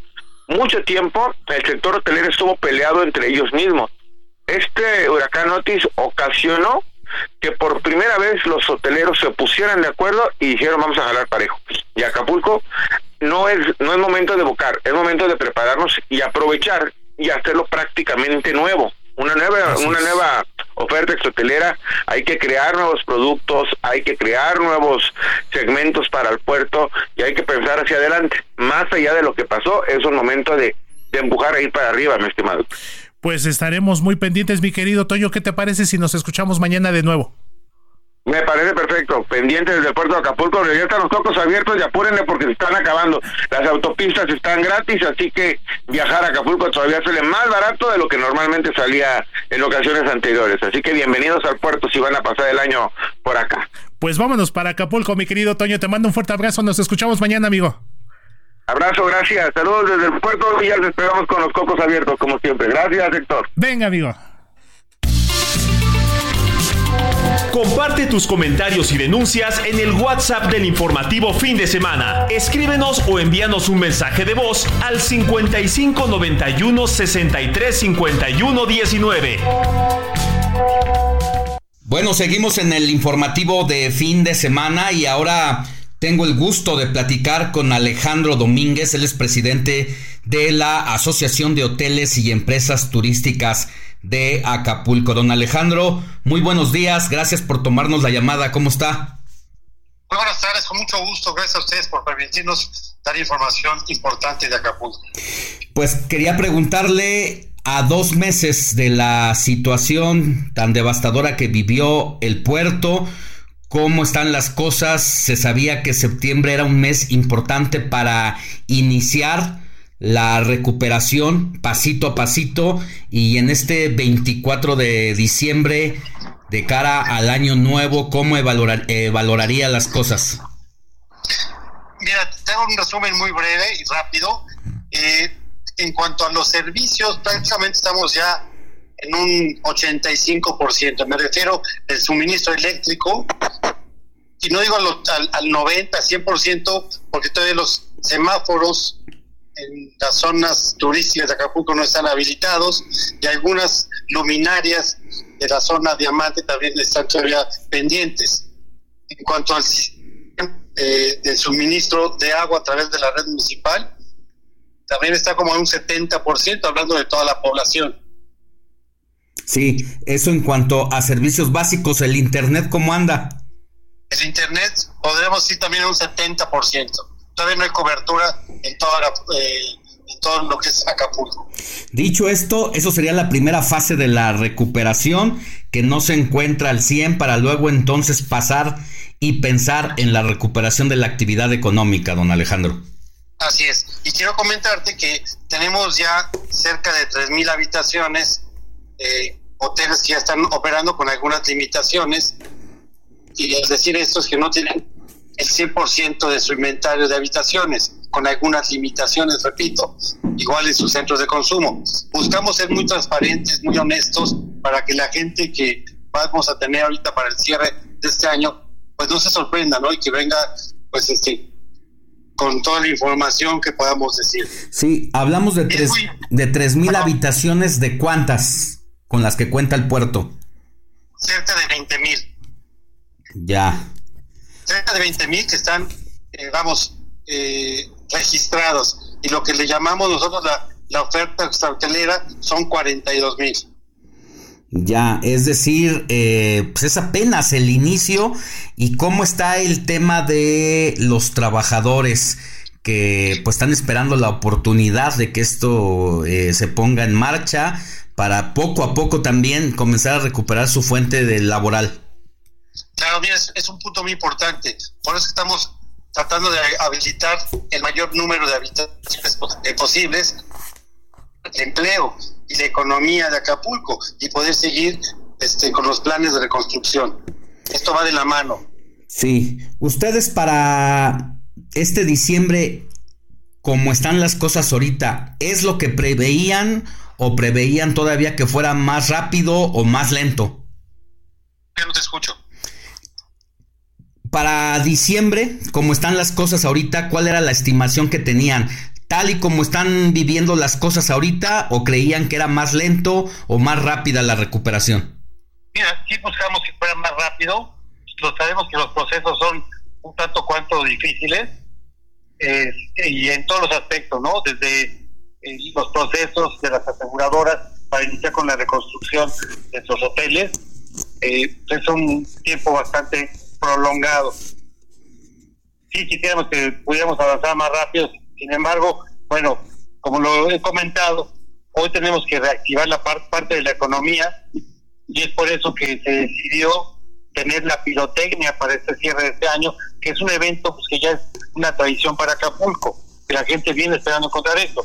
Sabemos y estamos conscientes que hay eh, situaciones más importantes y urgentes que atender. Sin embargo, esto lo vuelvo a repetir, es importante tener eh, alguna actividad y algo que siempre ha destacado Acapulco en los últimos años, como es la pirotecnia. Claro, a manera de atracción. Con las personas que están prácticamente sin poder desenvolverse en su trabajo. No solamente hablamos de quienes están en los hoteles con ustedes, sino pues los que trabajan por su cuenta en la playa, pero los que trabajan con ustedes, ¿qué está pasando con ellos? ¿Están en una especie de descanso obligatorio? Mira, los que están son varios factores. Uno es, hay hoteles que sí pagando la nómina, aunque no estén trabajando de manera directa, por la cobertura que tienen con diferentes aseguradoras. Hay hoteles que ya han tenido que manejar algún, algún despido, con liquidaciones, que son los menos, y algunos que se están empleando con diferentes constructoras que están llegando para la reconstrucción de Acapulco. Ya, pues esta, esta situación, ¿cuánto estamos hablando en mano de obra entre los trabajadores que dependen de la industria hotelera? Cerca de 20 mil. Híjole, pues eh, para fin de año, pues la cosa es compleja. Eh, para el tianguis turístico, ¿qué están esperando? Mira, para el tianguis turístico esperamos tener ya más de 4.000 habitaciones, que es lo que estamos comprometidos. Sin embargo, eh, este evento se tomó la decisión que se lleva a cabo precisamente para poder agilizar eh, los procesos de reconstrucción y de rehabilitar eh, pues todo lo que es la parte de la industria del turismo en Acapulco. Y viene también lo que es el abierto mexicano de tenis, perdón, de, tenis. Eh, pues también es un evento muy importante para Acapulco de talla internacional, que es antes, es a finales del mes de febrero. Estamos comprometidos para tener el mayor número de habitaciones posible, ¿no? Por lo menos 3.500 habitaciones. Pero tienen que ser hoteles entre 4 y 5 estrellas, estrellas, por lo que representa este evento. Bueno, y por parte del gobierno, tanto estatal como el federal, ¿se han sentido respaldados o han tenido ustedes que vérselas con sus propias adversidades para salir adelante? Yo como representante de esta asociación he participado en algunas reuniones de trabajo, tanto con el gobierno federal, estatal y municipal. Y repito, como quieramos avanzar más rápido, entendemos que estos procesos son eh, pues, complejos, eh, que ha habido participación, debemos reconocerlo. Sin embargo, creo que podemos este, tener una mejor planeación y organización para avanzar más rápido. ¿Qué, ¿Qué es lo que les han ofrecido hasta ahora? ¿Cómo los han auxiliado? Mira, está ahorita en proceso y que se debe de tener ya una respuesta que sea positiva antes de que termine este año, que son precisamente los créditos blandos a través de NAFI. Creo que eso va por buen camino. Entonces, eso sería muy importante para los hoteles, todo lo que representa la industria del turismo, puedan eh, iniciar con los trabajos de reparación, reconstrucción. Que hay establecimientos que no cuentan con un seguro y la mayoría eh, de las pequeñas industrias eh, tenían un seguro, pero no con la cobertura para eh, fenómenos meteorológicos que fue como el que tuvimos. Ya, y este apoyo de NAFIN, ¿en qué consiste para cada hotel o cómo se va a tramitar ese respaldo? Una vez que se autorice, ya directamente cada empresa va a hacer el proceso para poder adquirir este crédito. Ya. ¿De hasta cuánto se habla? No tenemos los montos. Todavía no. No. Bueno, algo más que nos quiera decir don Alejandro Domínguez, presidente de la Asociación de Hoteles y Empresas Turísticas de Acapulco. Pues agradecerte la oportunidad de poder dar esta información tan importante para toda la gente que piensa venir a Acapulco a terminar este año, ¿no? Y que buscamos ser muy transparentes, muy honestos de cómo está la situación en Acapulco. Que tenga buen día y feliz año. Muchas gracias, igualmente. Hasta luego.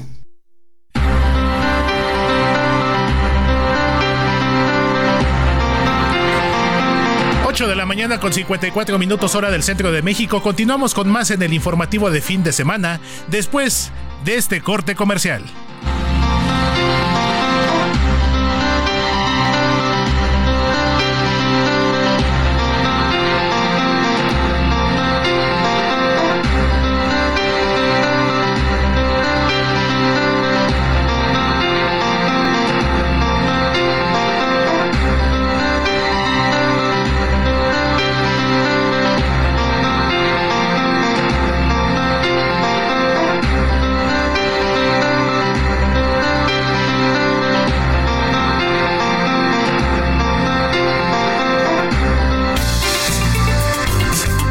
La noticia no descansa. Usted necesita estar bien informado también el fin de semana. Esto es Informativo El Heraldo Fin de Semana. Regresamos.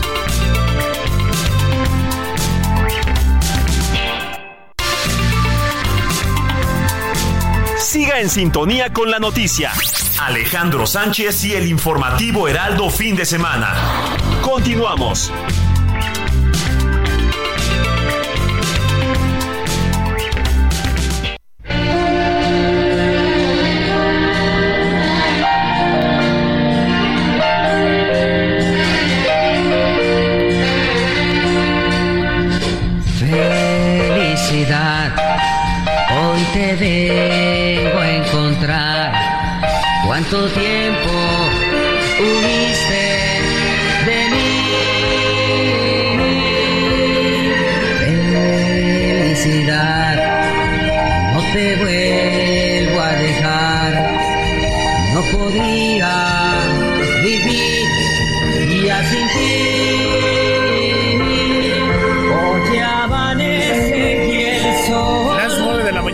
Con cinco minutos hora del centro de la República Mexicana. Muchísimas gracias por acompañarnos. Y ya estamos comenzando esta última hora del informativo Heraldo fin de semana este sábado 30 de diciembre de 2023 y pues continuamos con nuestra selección musical de hoy pues recordando a uno de los mejores, uno de los más grandes compositores mexicanos de todos los tiempos, el inolvidable maestro Armando Manzanero, quien el pasado jueves 28 de diciembre, pues se cumplieron ya tres años de que se nos fue, de que partió de este mundo a causa lamentablemente del COVID-19. Un anuncio que yo recuerdo muy bien, estábamos en la cabina de El Heraldo Estado de México cuando me llegó la pues la noticia yo pensé que era una broma de esas de mal gusto que a veces pasa por el Día de los Inocentes. Y sin embargo fue verdad. Nuestro querido Armando Manzanero partió de este mundo para convertirse en leyenda de la música latinoamericana de todos los tiempos, Moni. Sí, hombre, fíjate que esta canción es ahorita nos queda muy bien porque recordemos este estribillo felicidad, no te vuelvo a dejar, no podría vivir ya sin ti. A todas aquellas personas que en algún momento se han sentido tristes, decaídas, bajoneadas, bueno, es importante retomar esta palabra la felicidad son momentos, son instantes, no hay una felicidad eterna eh, en este momento de vida, pues, o sea, siempre son como esos pequeños, hasta una comida, hasta una plática, una película, una caminata, ¿no? O algo que te compres. Y este, este, esta estrofa me gusta mucho, felicidad, no te vuelvo a dejar, no podría vivir ya sin ti. No quiere decir que todo el tiempo estemos llenos de felicidad, pero sí no, no dejarla a un lado. Hay que cambiar los polos. De repente uno se siente que de plano te va de la cachetada, te va mal, no la haces. Me cambio al polo positivo. Felicidad, no te voy a dejar. No podría vivir sin ti porque es parte de mi vida. Hoy amanece y el sol tiene un gran. Un. ¿Gran qué? A ver, me agarraste Hoy pensando aquí. amanece y el sol tiene un gran. Esplendor. Esplendor. Escucho el viento pasar veo la luna brillar. Y es que me agarraste ahorita coordinándome con nuestro querido Luis, porque déjame te digo, mi querida Moni, o sea, nuestro querido DJ Luis, o sea, está rifándose en la, operación, está apoyándonos en la producción, porque digo, normalmente, pues nuestros amigos del auditorio saben que yo estoy atrás del vídeo precisamente. y ahora, mira, tuvimos que entrar al quite, eh, platicando con nuestro querido jefe Heriberto Vázquez. Había un personaje, un director, un entrenador de fútbol húngaro, Arpad Fekete era conocido como el bombero. ¿Por qué? Porque un equipo que estuviera mal de resultados, que tuviera problemas de descenso, Arpad fe que te lo contrataban y él salvaba a los equipos que estuvieran a punto de descender a la segunda división. Entonces se le conocía como el bombero.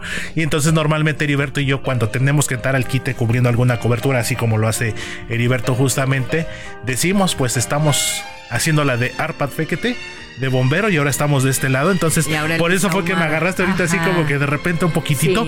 Y esta canción, Moni, Felicidad, que forma parte, por cierto, les cuento, del disco titulado A mi amor con mi amor. de mi amor con mi amor. De 1967. y hay otra versión que fue muy buena, que fue inmortalizada por Víctor Iturbe, el, el pirulí. La otra versión de Felicidad y cómo se llama y que pues también es de las versiones más eh, más destacadas. ¿Cuántas canciones no tuvo Armando Manzanero? Uy, no sé, pero sin fin, un personaje de la música, un referente. ¿Cuántos artistas, intérpretes no no han cantado? Armando Manzanero. ¿Y cuántas versiones? En sus, en sus espectáculos, cuántas versiones, claro. Desde esta tarde vi llover, desde Somos Novios, Adoro.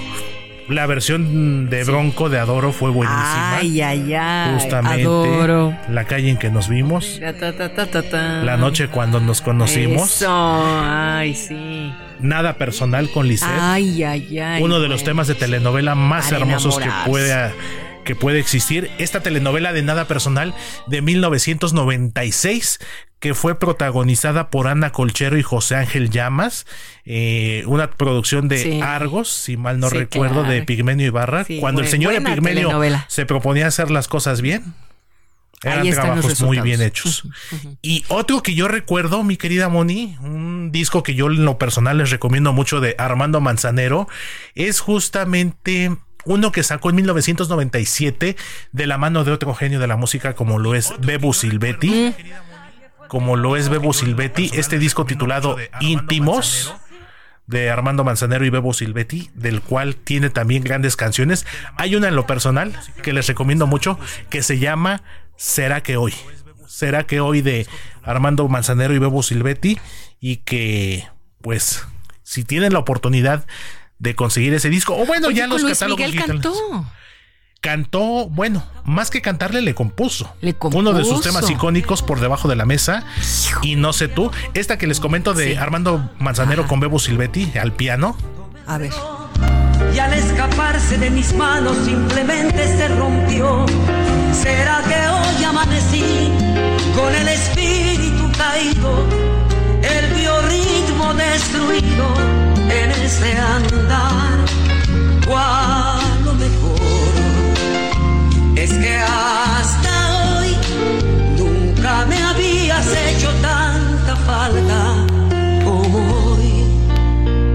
Este tema, mi querida Moni, así como para. Imagínatelo así en un restaurante, No, así tomando un vinito, con una buena compañía. Ay, ya ni me digas. Y de la mano de, te digo, Armando de la Manzanero. mano de quién?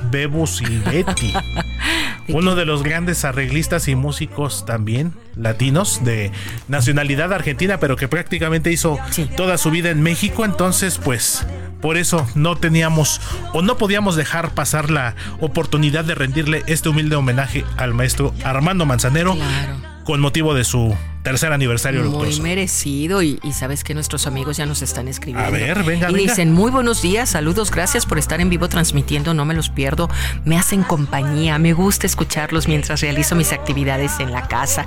A la bella Moni, a Héctor, un abrazo, que tengan muy buen día. Y sí es cierto, nuestro Armando Manzanero, un gran compositor que siempre, siempre estará presente con su música tan hermosa. Muchas gracias y bueno, pues nos sigue escribiendo y ahorita vamos a, a ver qué nos está poniendo. Por otro lado, dice nuestro amigo Jorge de Coyoacán, nuestro informativo del fin de semana es importante para conocer todo lo relevante, noticias el año que entra, cómo se ve, será importante para los amigos del hijo del presidente, van a surtir la megafarmacia, lo bueno que ya no tenemos corrupción. En Ya fin, no hay impunidad. Saludos desde Coyoacán y, a mí la verdad es que nos, nos es grato estarlos leyendo, que nos estén escribiendo, que comenten, porque este informativo lo hacemos todos. Realmente nos nutrimos ustedes que están del otro lado, que también son parte de la sociedad, que estamos viviendo en este país, en este mundo y somos realmente protagonistas del acontecer es. y eso nos, nos fascina a nosotros. Eso de íntimos está maravilloso, nos está escribiendo nuestra amiga, dice, es cierto, todo completo con Alex Lora, no se lo pueden perder. Y a Héctor me sorprende cómo sabes de todo. No, Nos poquito, está diciendo, ay, perdóname, siempre se me olvida su Es nombre. que es como llegan los mensajes se van Sí, moviendo. sí, sí. Exactamente. Y ese disco de íntimos como referencia a quienes les gusten los formatos físicos todavía los CDs como tal como un servidor eh, es una portada en color como azul marino. Tiene un piano y dice los nombres Armando Manzanero, Bebu Silvetti, íntimos. íntimos. Irma, nuestra amiga Irma. nos Un dice, abrazo, mi querida Irma. Me sorprende, eh, Héctor, cómo sabe tanto. Pues sí, mi querida Irma, aquí lo tenemos siempre como un agasajo y una bendición, porque es parte de este equipo que queremos tanto. Y bueno, también nos escribe Gabriel Hernández de la delegación Miguel Hidalgo, dice... Eh, Estoy un poco mal de salud, eh, me encanta escucharlos, me olvido de lo que tengo y realmente para mí es un aliciente que nos estén informando. Amo mucho a México y deseo para este 2024 que pues se compongan las cosas. Mucho ánimo, mi país. querido Gabriel. Tú eh, sigue, aunque se escuche a lo mejor trillado. Tú échale muchas ganas con ese tema de salud. De aquí te acompañamos, te apapachamos, te mandamos un abrazo. Y si nuestra compañía a través de la radio te hace sentir mejor, lo seguiremos haciendo con muchísimo más gusto. Y nos está diciendo que su mamá, Lulu Hernández, ya tiene 95 años, también está delicada de salud y le pone la radio al lado. Otro abrazote para nuestra querida doña Lulu. Sí, su mamá dice también está un poquito mala y perdí a mi cuñada hace unas semanas. Un abrazo y fuerte. Bueno, pues aquí estamos. Todo nuestro apoyo. Qué, qué, guerreros, qué fuerza y vamos a, echar para adelante. Como no debe se de oye ser. trillado, pero pues tenemos que, que, que, seguir. Mi querida Moni, saludos a Héctor y sí, se quiere a todo su equipo. Ah, muchas gracias, muchas gracias. Irma. ¿Quién? Irma, mi querida Irma. Muchas gracias. Pues entonces en un ratito regresamos con más, mi querida Moni, porque el rating no ha bajado, nos siguen llegando mensajes y nos aventamos la última tanda de mensajitos Mira, en un ratito más. realmente no hay competencia. Siempre tenemos nuestro propio estilo en cualquier lugar que usted le cambie. Para eso es la radio, para ponerle a donde le guste, le agrade, le quede. Porque pues tenemos esa gran variedad y eso es lo padre que hay en este país. Así es que las opciones son muchas, pero les agradecemos que se queden con nosotros. Claro que sí, aquí estamos a sus órdenes. Muchísimas gracias, mi querida Moni. En un ratitito más nos estaremos escuchando nuevamente. Cuando en este momento son las 9 de la mañana Desde con México. 16 minutos hora del centro de México. Y vamos a escuchar como cada sábado a nuestro destacado columnista, el gran don Rafa Cardona, quien nos hace la siguiente reflexión a un poquito más de una semana de la muerte de la extraordinaria periodista Cristina Pacheco y nos va a decir por qué duele tanto su partida. Adelante, don Rafa. El portazo, la columna de Rafael Cardona. Me da mucho gusto saludarlos a todos ustedes en esta emisión que ya está pues en el filo, en el borde de la celebración de la Navidad y pues falta después de esto una semana, se acaba el año y el año pues no se podía ir sin entregarnos una noticia triste como triste fue la muerte de mi querida compañera y amiga de tantos años, Cristina Pacheco, una notable cronista mexicana que hizo pues una fecunda labor tanto radiofónica como por televisión, pero desde mi punto de vista y sobre todo en la prensa. Y más que en la prensa, en la literatura, porque ella ha sido, desde el registro que yo tengo, una de las más prolíficas escritoras de cuentos en México. Ella tenía una sección en el periódico La Jornada que se llamó Mar de Historias. Y como el mar era amplio, era undívago, decía el poeta, y era muy extensa su prosa, y escribía cuentos basados en los hechos de la vida cotidiana, un género en el que se mezclaron la literatura, el ensayo, la narración, el testimonio, el reportaje y toda la recolección de todas esas cosas que hacen el mar, los peces y los corales y las rocas y las aguas y las ballenas y pues también las arenas de la playa. Y pues ese mar de historia no tenía peces, no, no, tenía sirenas, no tenía absolutamente estrellas de mar, pero sí tenía la variedad de la vida. Eso fueron las historias del mar de historias de Cristina Pacheco.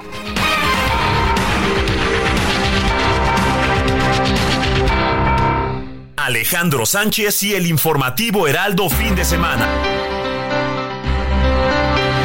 Muchísimas gracias al querido Rafael Cardona, columnista de aquí del Heraldo de México, a quien puede leer también en sus redes sociales, arroba Cardona Rafael y en su página de internet elcristalazo.com, uno de los columnistas claro. más destacados de nuestro y país. Su papá también, un es gran correcto. periodista también, don Rafa Cardona, papá, así es que Así saludos es, mi a, querida Moni.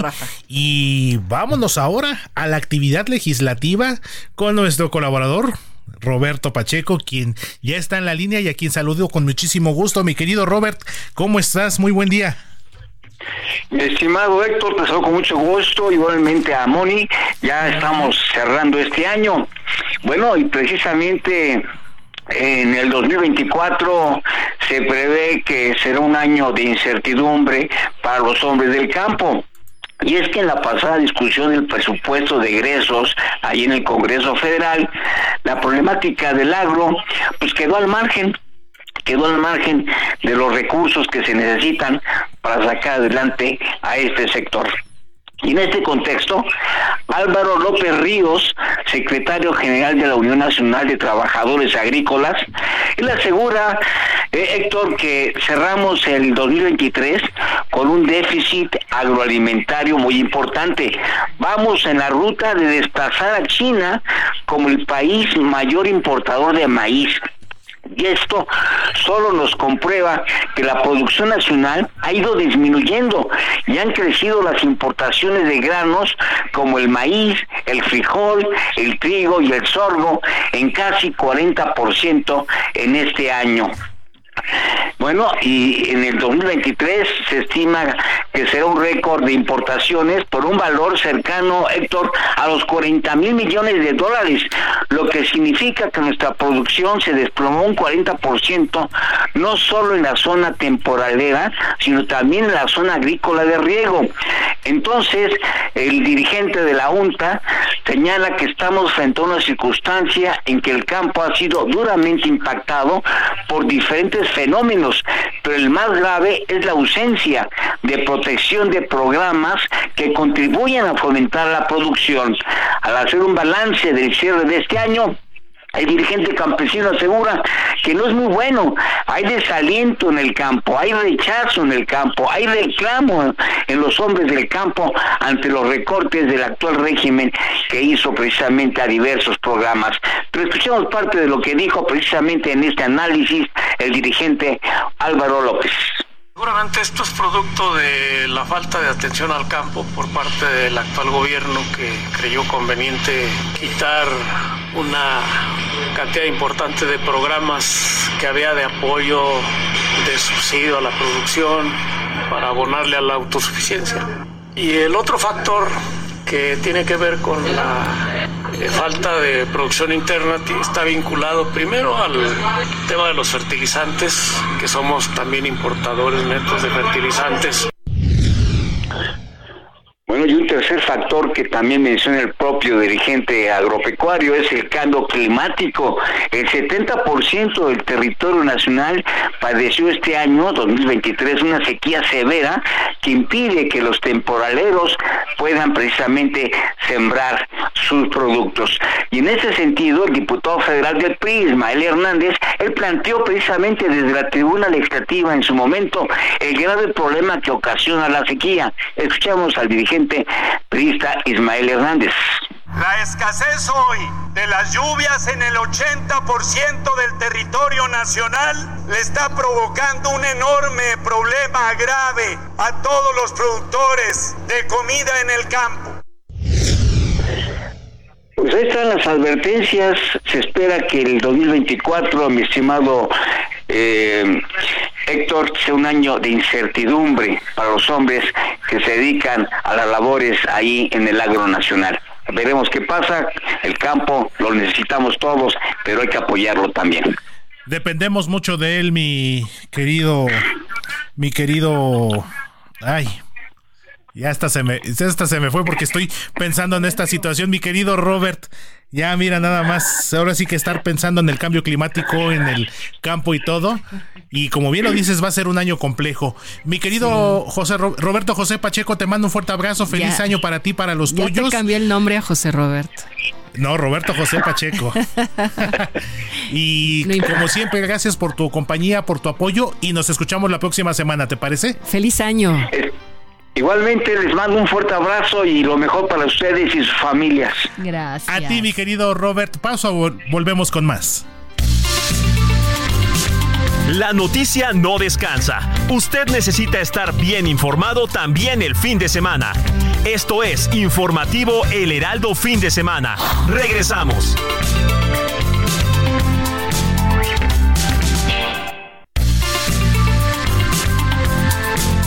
Siga en sintonía con la noticia. Alejandro Sánchez y el informativo Heraldo fin de semana. Continuamos.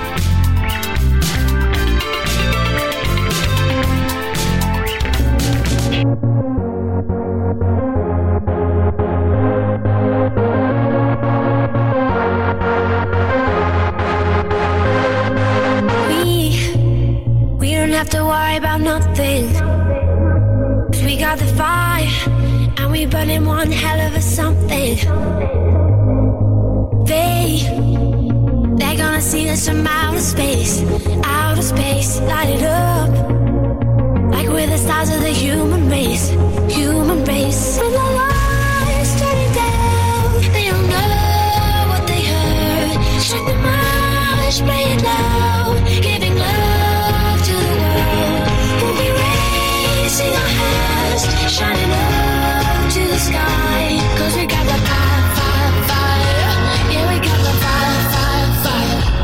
gonna let it burn, burn, burn, burn. We're gonna let it burn, burn, burn, burn. Gonna let it burn, burn, burn, burn. We're gonna let it burn, burn, burn, burn. We don't wanna lose.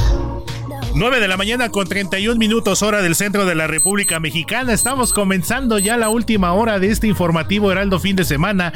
Hoy sábado 30 de noviembre de 2023 y cerramos ahora al ritmo del pop. Este clásico del pop pues del año 2012 para ser exactos. Esto que estamos escuchando se titula Born. Es interpretado por la cantautora británica Ellie Goulding, quien por cierto hoy está cumpliendo 37 años y por eso la estamos escuchando.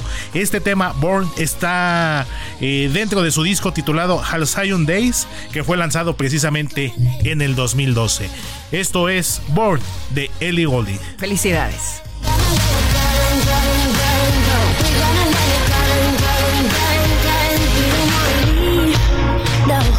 Wanna be right now, right, right, right now. And what we see is everybody's on the floor acting crazy, getting local to the lights out. Music's on, I'm waking up. We start the fire, and we burn it up, and we're sober now. We got the love, there's no sleeping now, no sleeping now. Keeping us. El informativo fin de semana también está en Twitter. Síguenos en arroba fin de semana HMX.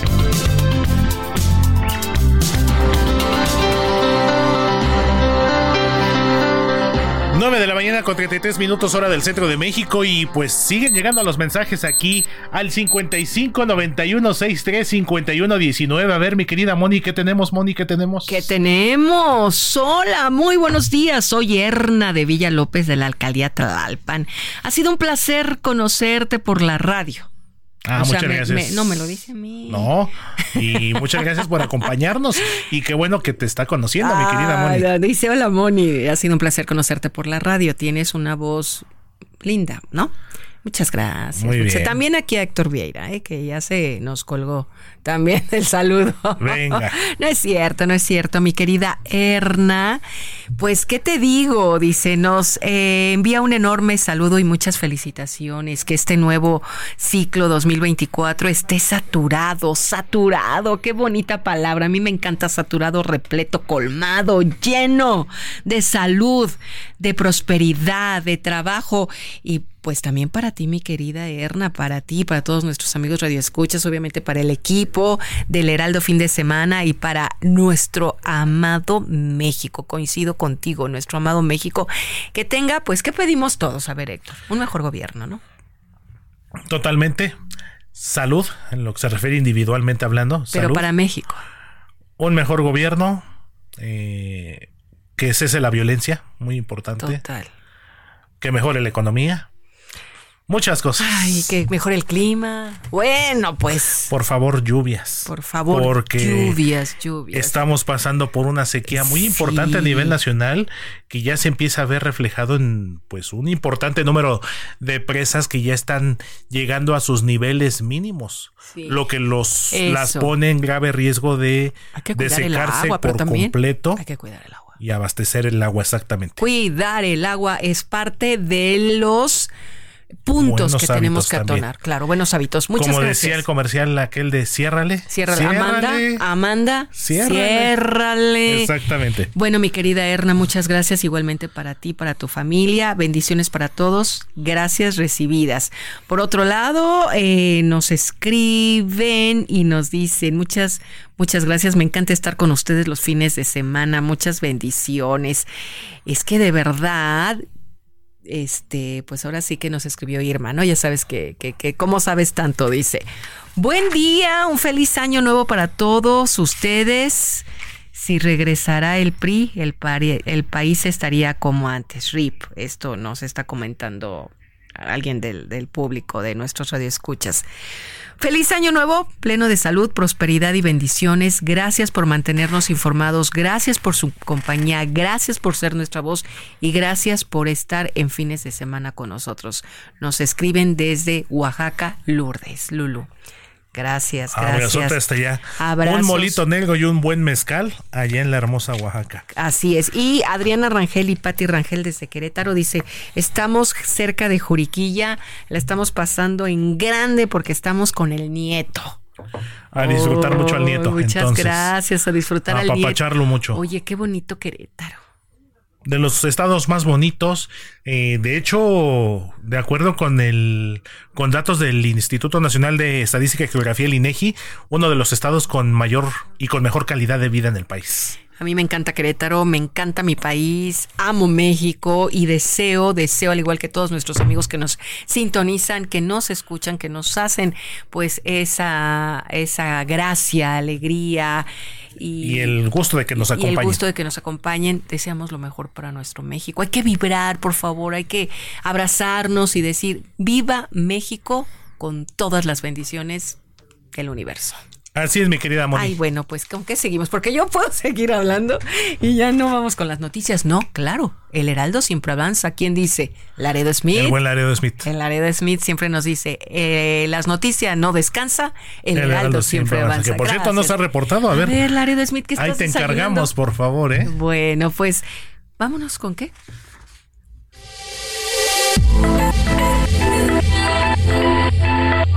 Negocios inmobiliarios con Luis Ramírez.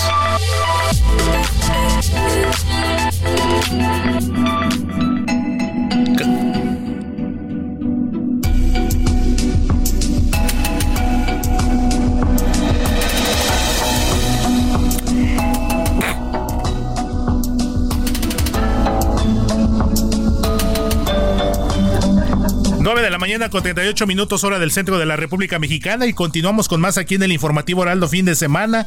Saludo y me da muchísimo gusto hacerlo a mi querido Eduardo Aguilera, socio de Mundo Inmobiliario, quien hoy nos tiene como cada semana, tanto él como nuestro querido Luis Ramírez, los mejores consejos para hacer de los bienes raíces una extraordinaria inversión. Y en esta ocasión, mi querido Eduardo, nos vas a compartir pues la importancia de los bienes raíces en Cancún, pues ahora que se están detonando estos proyectos federales como el aeropuerto de Tulum, el tren Maya y pues estas obras del gobierno federal. ¿Cómo estás, mi querido Eduardo? Muy buen día. Bien, bien, muy bien. Feliz de, de, terminar este año que fue complicado, pero con buenas noticias. La verdad es que terminando con muy buena vibra. Qué bueno. En especial la zona de Quintana Roo, eh, donde ocurre, sí, efectivamente un parteaguas. Eh, todos los análisis de, de las cámaras inmobiliarias en la zona plantean que por lo menos se va a duplicar la demanda de espacios para renta a mediano y, y largo estancia también eh, los proyectos, los megaproyectos eh, como el tren Maya, el aeropuerto de Tulum, que ya hay vuelos y que las principales compañías internacionales han confirmado vuelos con, un montón de lugares alrededor del mundo, va a detonar toda la zona y Cancún también, el puente Nichtu que hace toda una nueva zona. Eh, la verdad es que lo que está ocurriendo ahí va a aumentar la plusvalía. Entonces, si están pensando en invertir, creo que ese es a lo que podemos llamar un momento cero. Eh, ustedes saben que Cancún tardó 50 años en crecer y es uno de los polos de desarrollo más espectacular de la zona.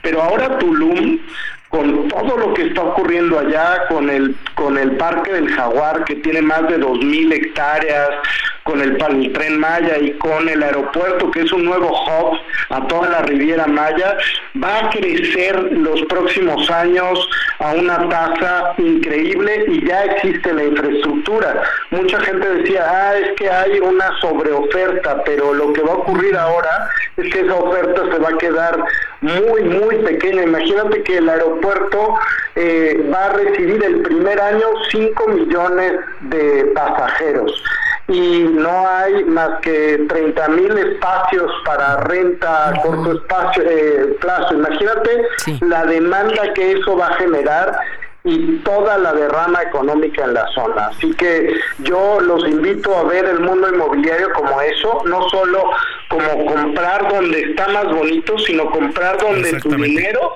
puede ganar más, ¿no? Sí. ¿Qué les parece? Muy bien. Así es, mi querido Lalo. De hecho, aquí estaba conmigo Moni Reyes también, muy atenta a lo que nos estás comentando. Los bienes inmuebles. Y sobre todo también, mi querido Lalo, eh, la conectividad es muy importante, pero obras de este tipo, por supuesto que lo van a detonar. Y estaba yo checando información que ha habido un incremento hasta del 8% en esta plusvalía que nos comentas. ¿Y esto qué significa? Que pudiera darse costos de entre 50 mil y 60 mil pesos por metro cuadrado en esta zona, en este corredor Cancún Riviera Maya, ¿es correcto? No, es correcto. Ya hay zonas que rozan los 100 mil el metro cuadrado, depende de la cercanía a la playa también.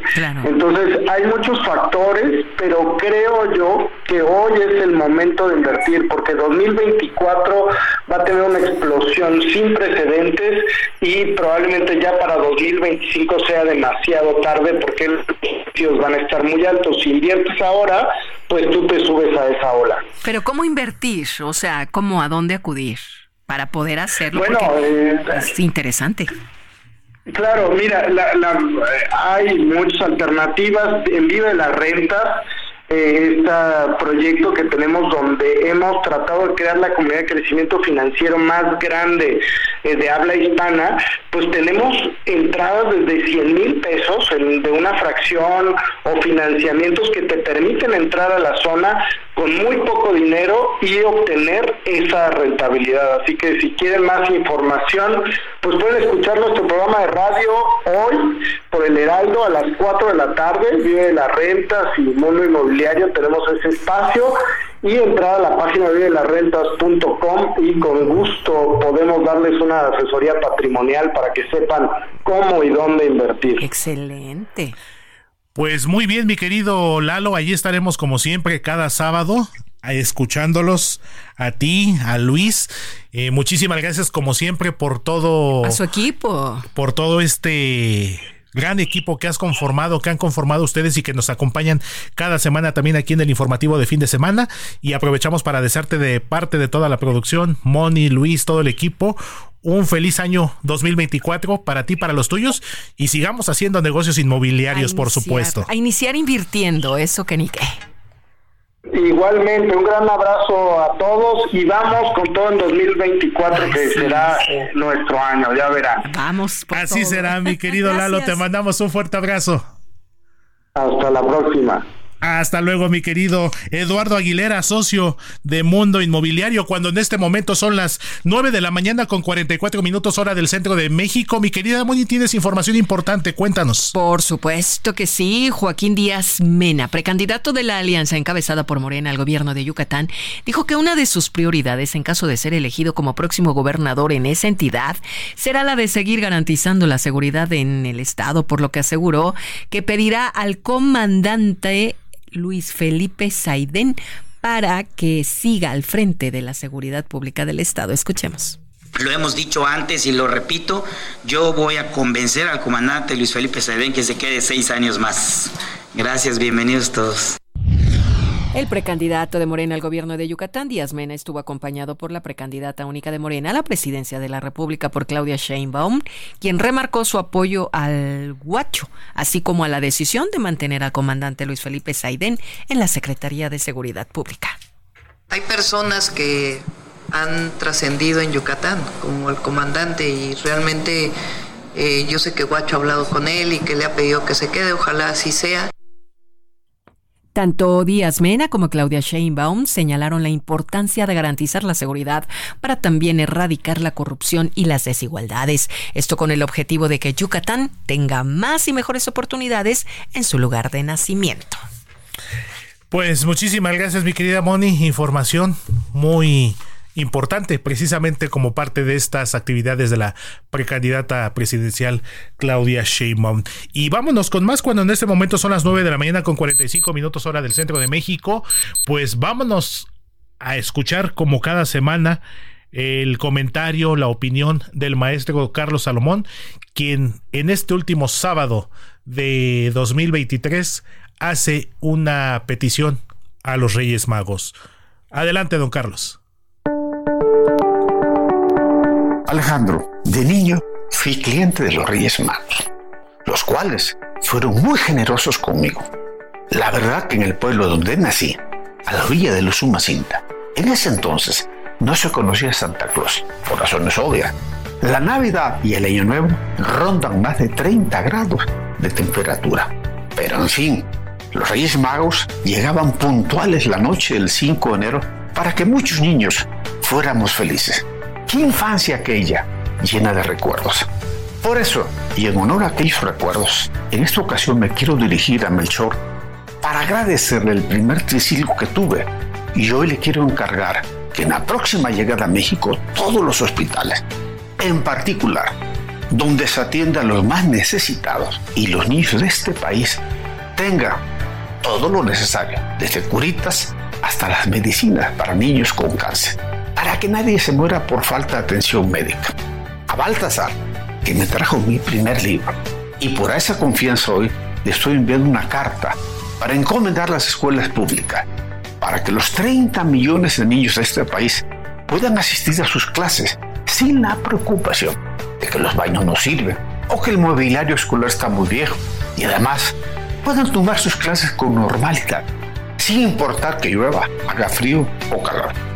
De igual manera, a Baltasar le encargo que las condiciones físicas sean óptimas para que los maestros puedan desarrollar su trabajo y los niños de México cada día abran los ojos con nuevo conocimiento que les permite enfrentar el difícil y complejo mundo que les va a tocar vivir. Por último, pero no menos importante, a Gaspar le agradezco infinitamente el trenecito que me dio y le quiero pedir algo muy especial. Que recuerda a los migrantes que atraviesan México en busca de trabajo en el norte, pero sobre todo a los niños migrantes, esos que caminan solos en las caravanas en busca de su familia y un poco de pan. Y aunque nunca he sido cliente de Santa Claus, sin embargo, con eso del cambio climático, no vaya a ser que en el Usumacinto un día caiga nieve y veamos por allí el trineo Santa Claus. Y en ese caso de que suceda, no estaría nada mal y sería fantástico que como le vinieran un poco de empleos, remesas que se conviertan en fábricas, que se lleve el miedo de las calles por la posibilidad de ser asaltado. La verdad santa, la violencia no nos gusta. Sé que es muy difícil cumplir con estas peticiones y si les pueden olvidar en el transcurso del año. Por eso les recomiendo que se las tatuaran en la piel estas cartas, para que no se les olvide. Y cuando regresen a México, no sigamos viviendo en la revolución de la avaricia, sino un sitio donde podamos entendernos sin destrozarla y conversar de estos sueños. Gracias Melchor, Gaspar, Baltasar y a ti Santa. Nunca los olvidaremos si nos ayudan con este manojo de sueños.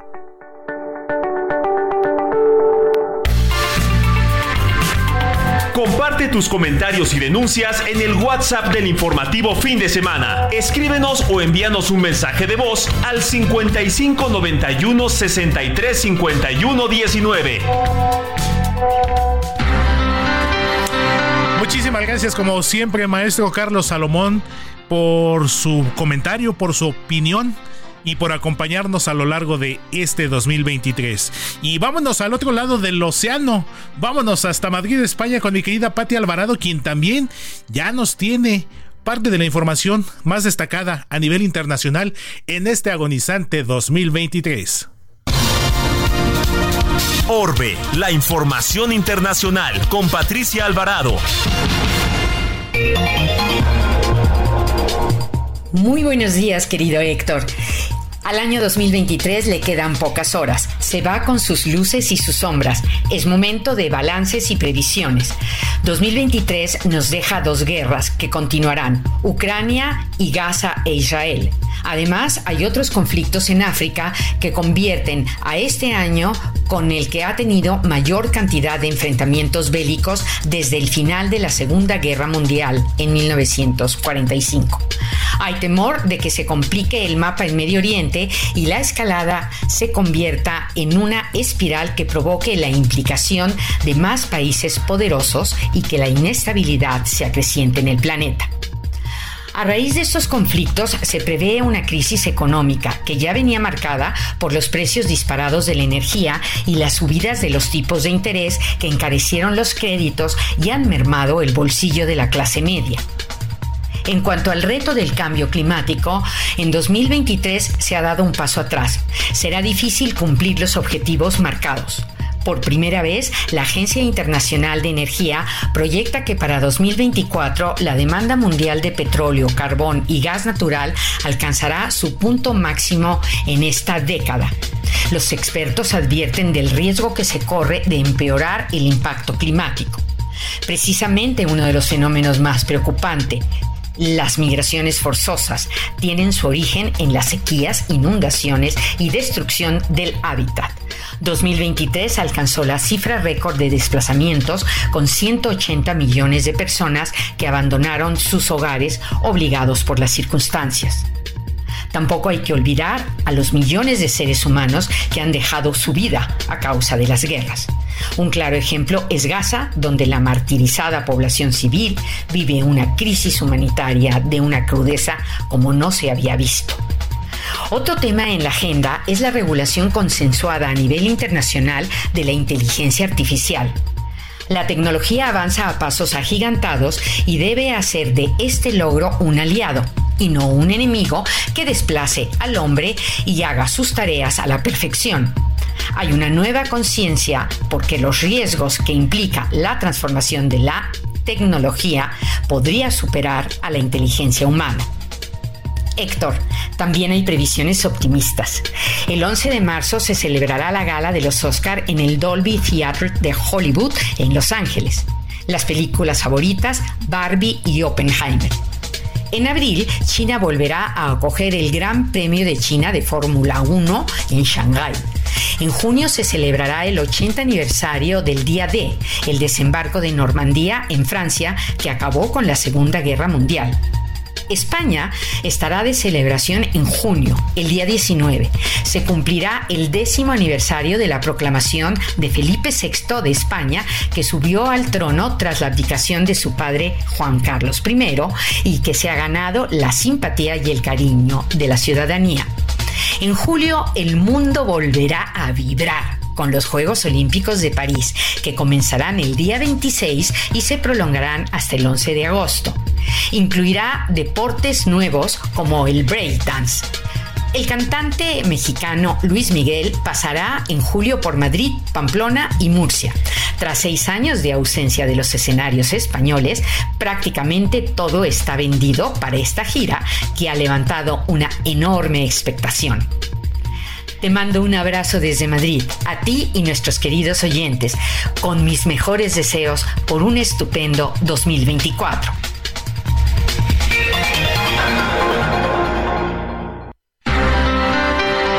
Muchísimas gracias, mi querida Pati Alvarado, y un abrazo fuerte hasta Madrid, España. Rapidísimo, Moni, antes de, Sí, de irnos. Nos vamos a McAllen, Texas. Laredo Smith ya se reportó. Muchas Perfecto, gracias. abrazote. Feliz año igualmente y nos manda su Happy New Year 2024. También por otro lado nos escribe Julio Espinosa desde Tlalpa. Nos dice felicidades. que un Felicidades, mi excelente querido año". Julio. También nos está escribiendo César. Felicidades. Gracias, mi Y querido Luis César. Enrique Vieira también. Así Luis que Enrique, abrazo fuerte, hermano. Ya nos 9 de la mañana con 55. Saludos. Nos escuchamos mañana.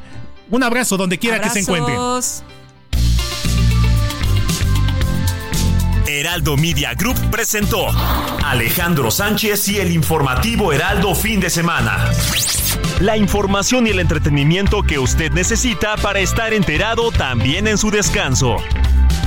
Por el Heraldo Radio, con la H que sí suena y ahora también se escucha.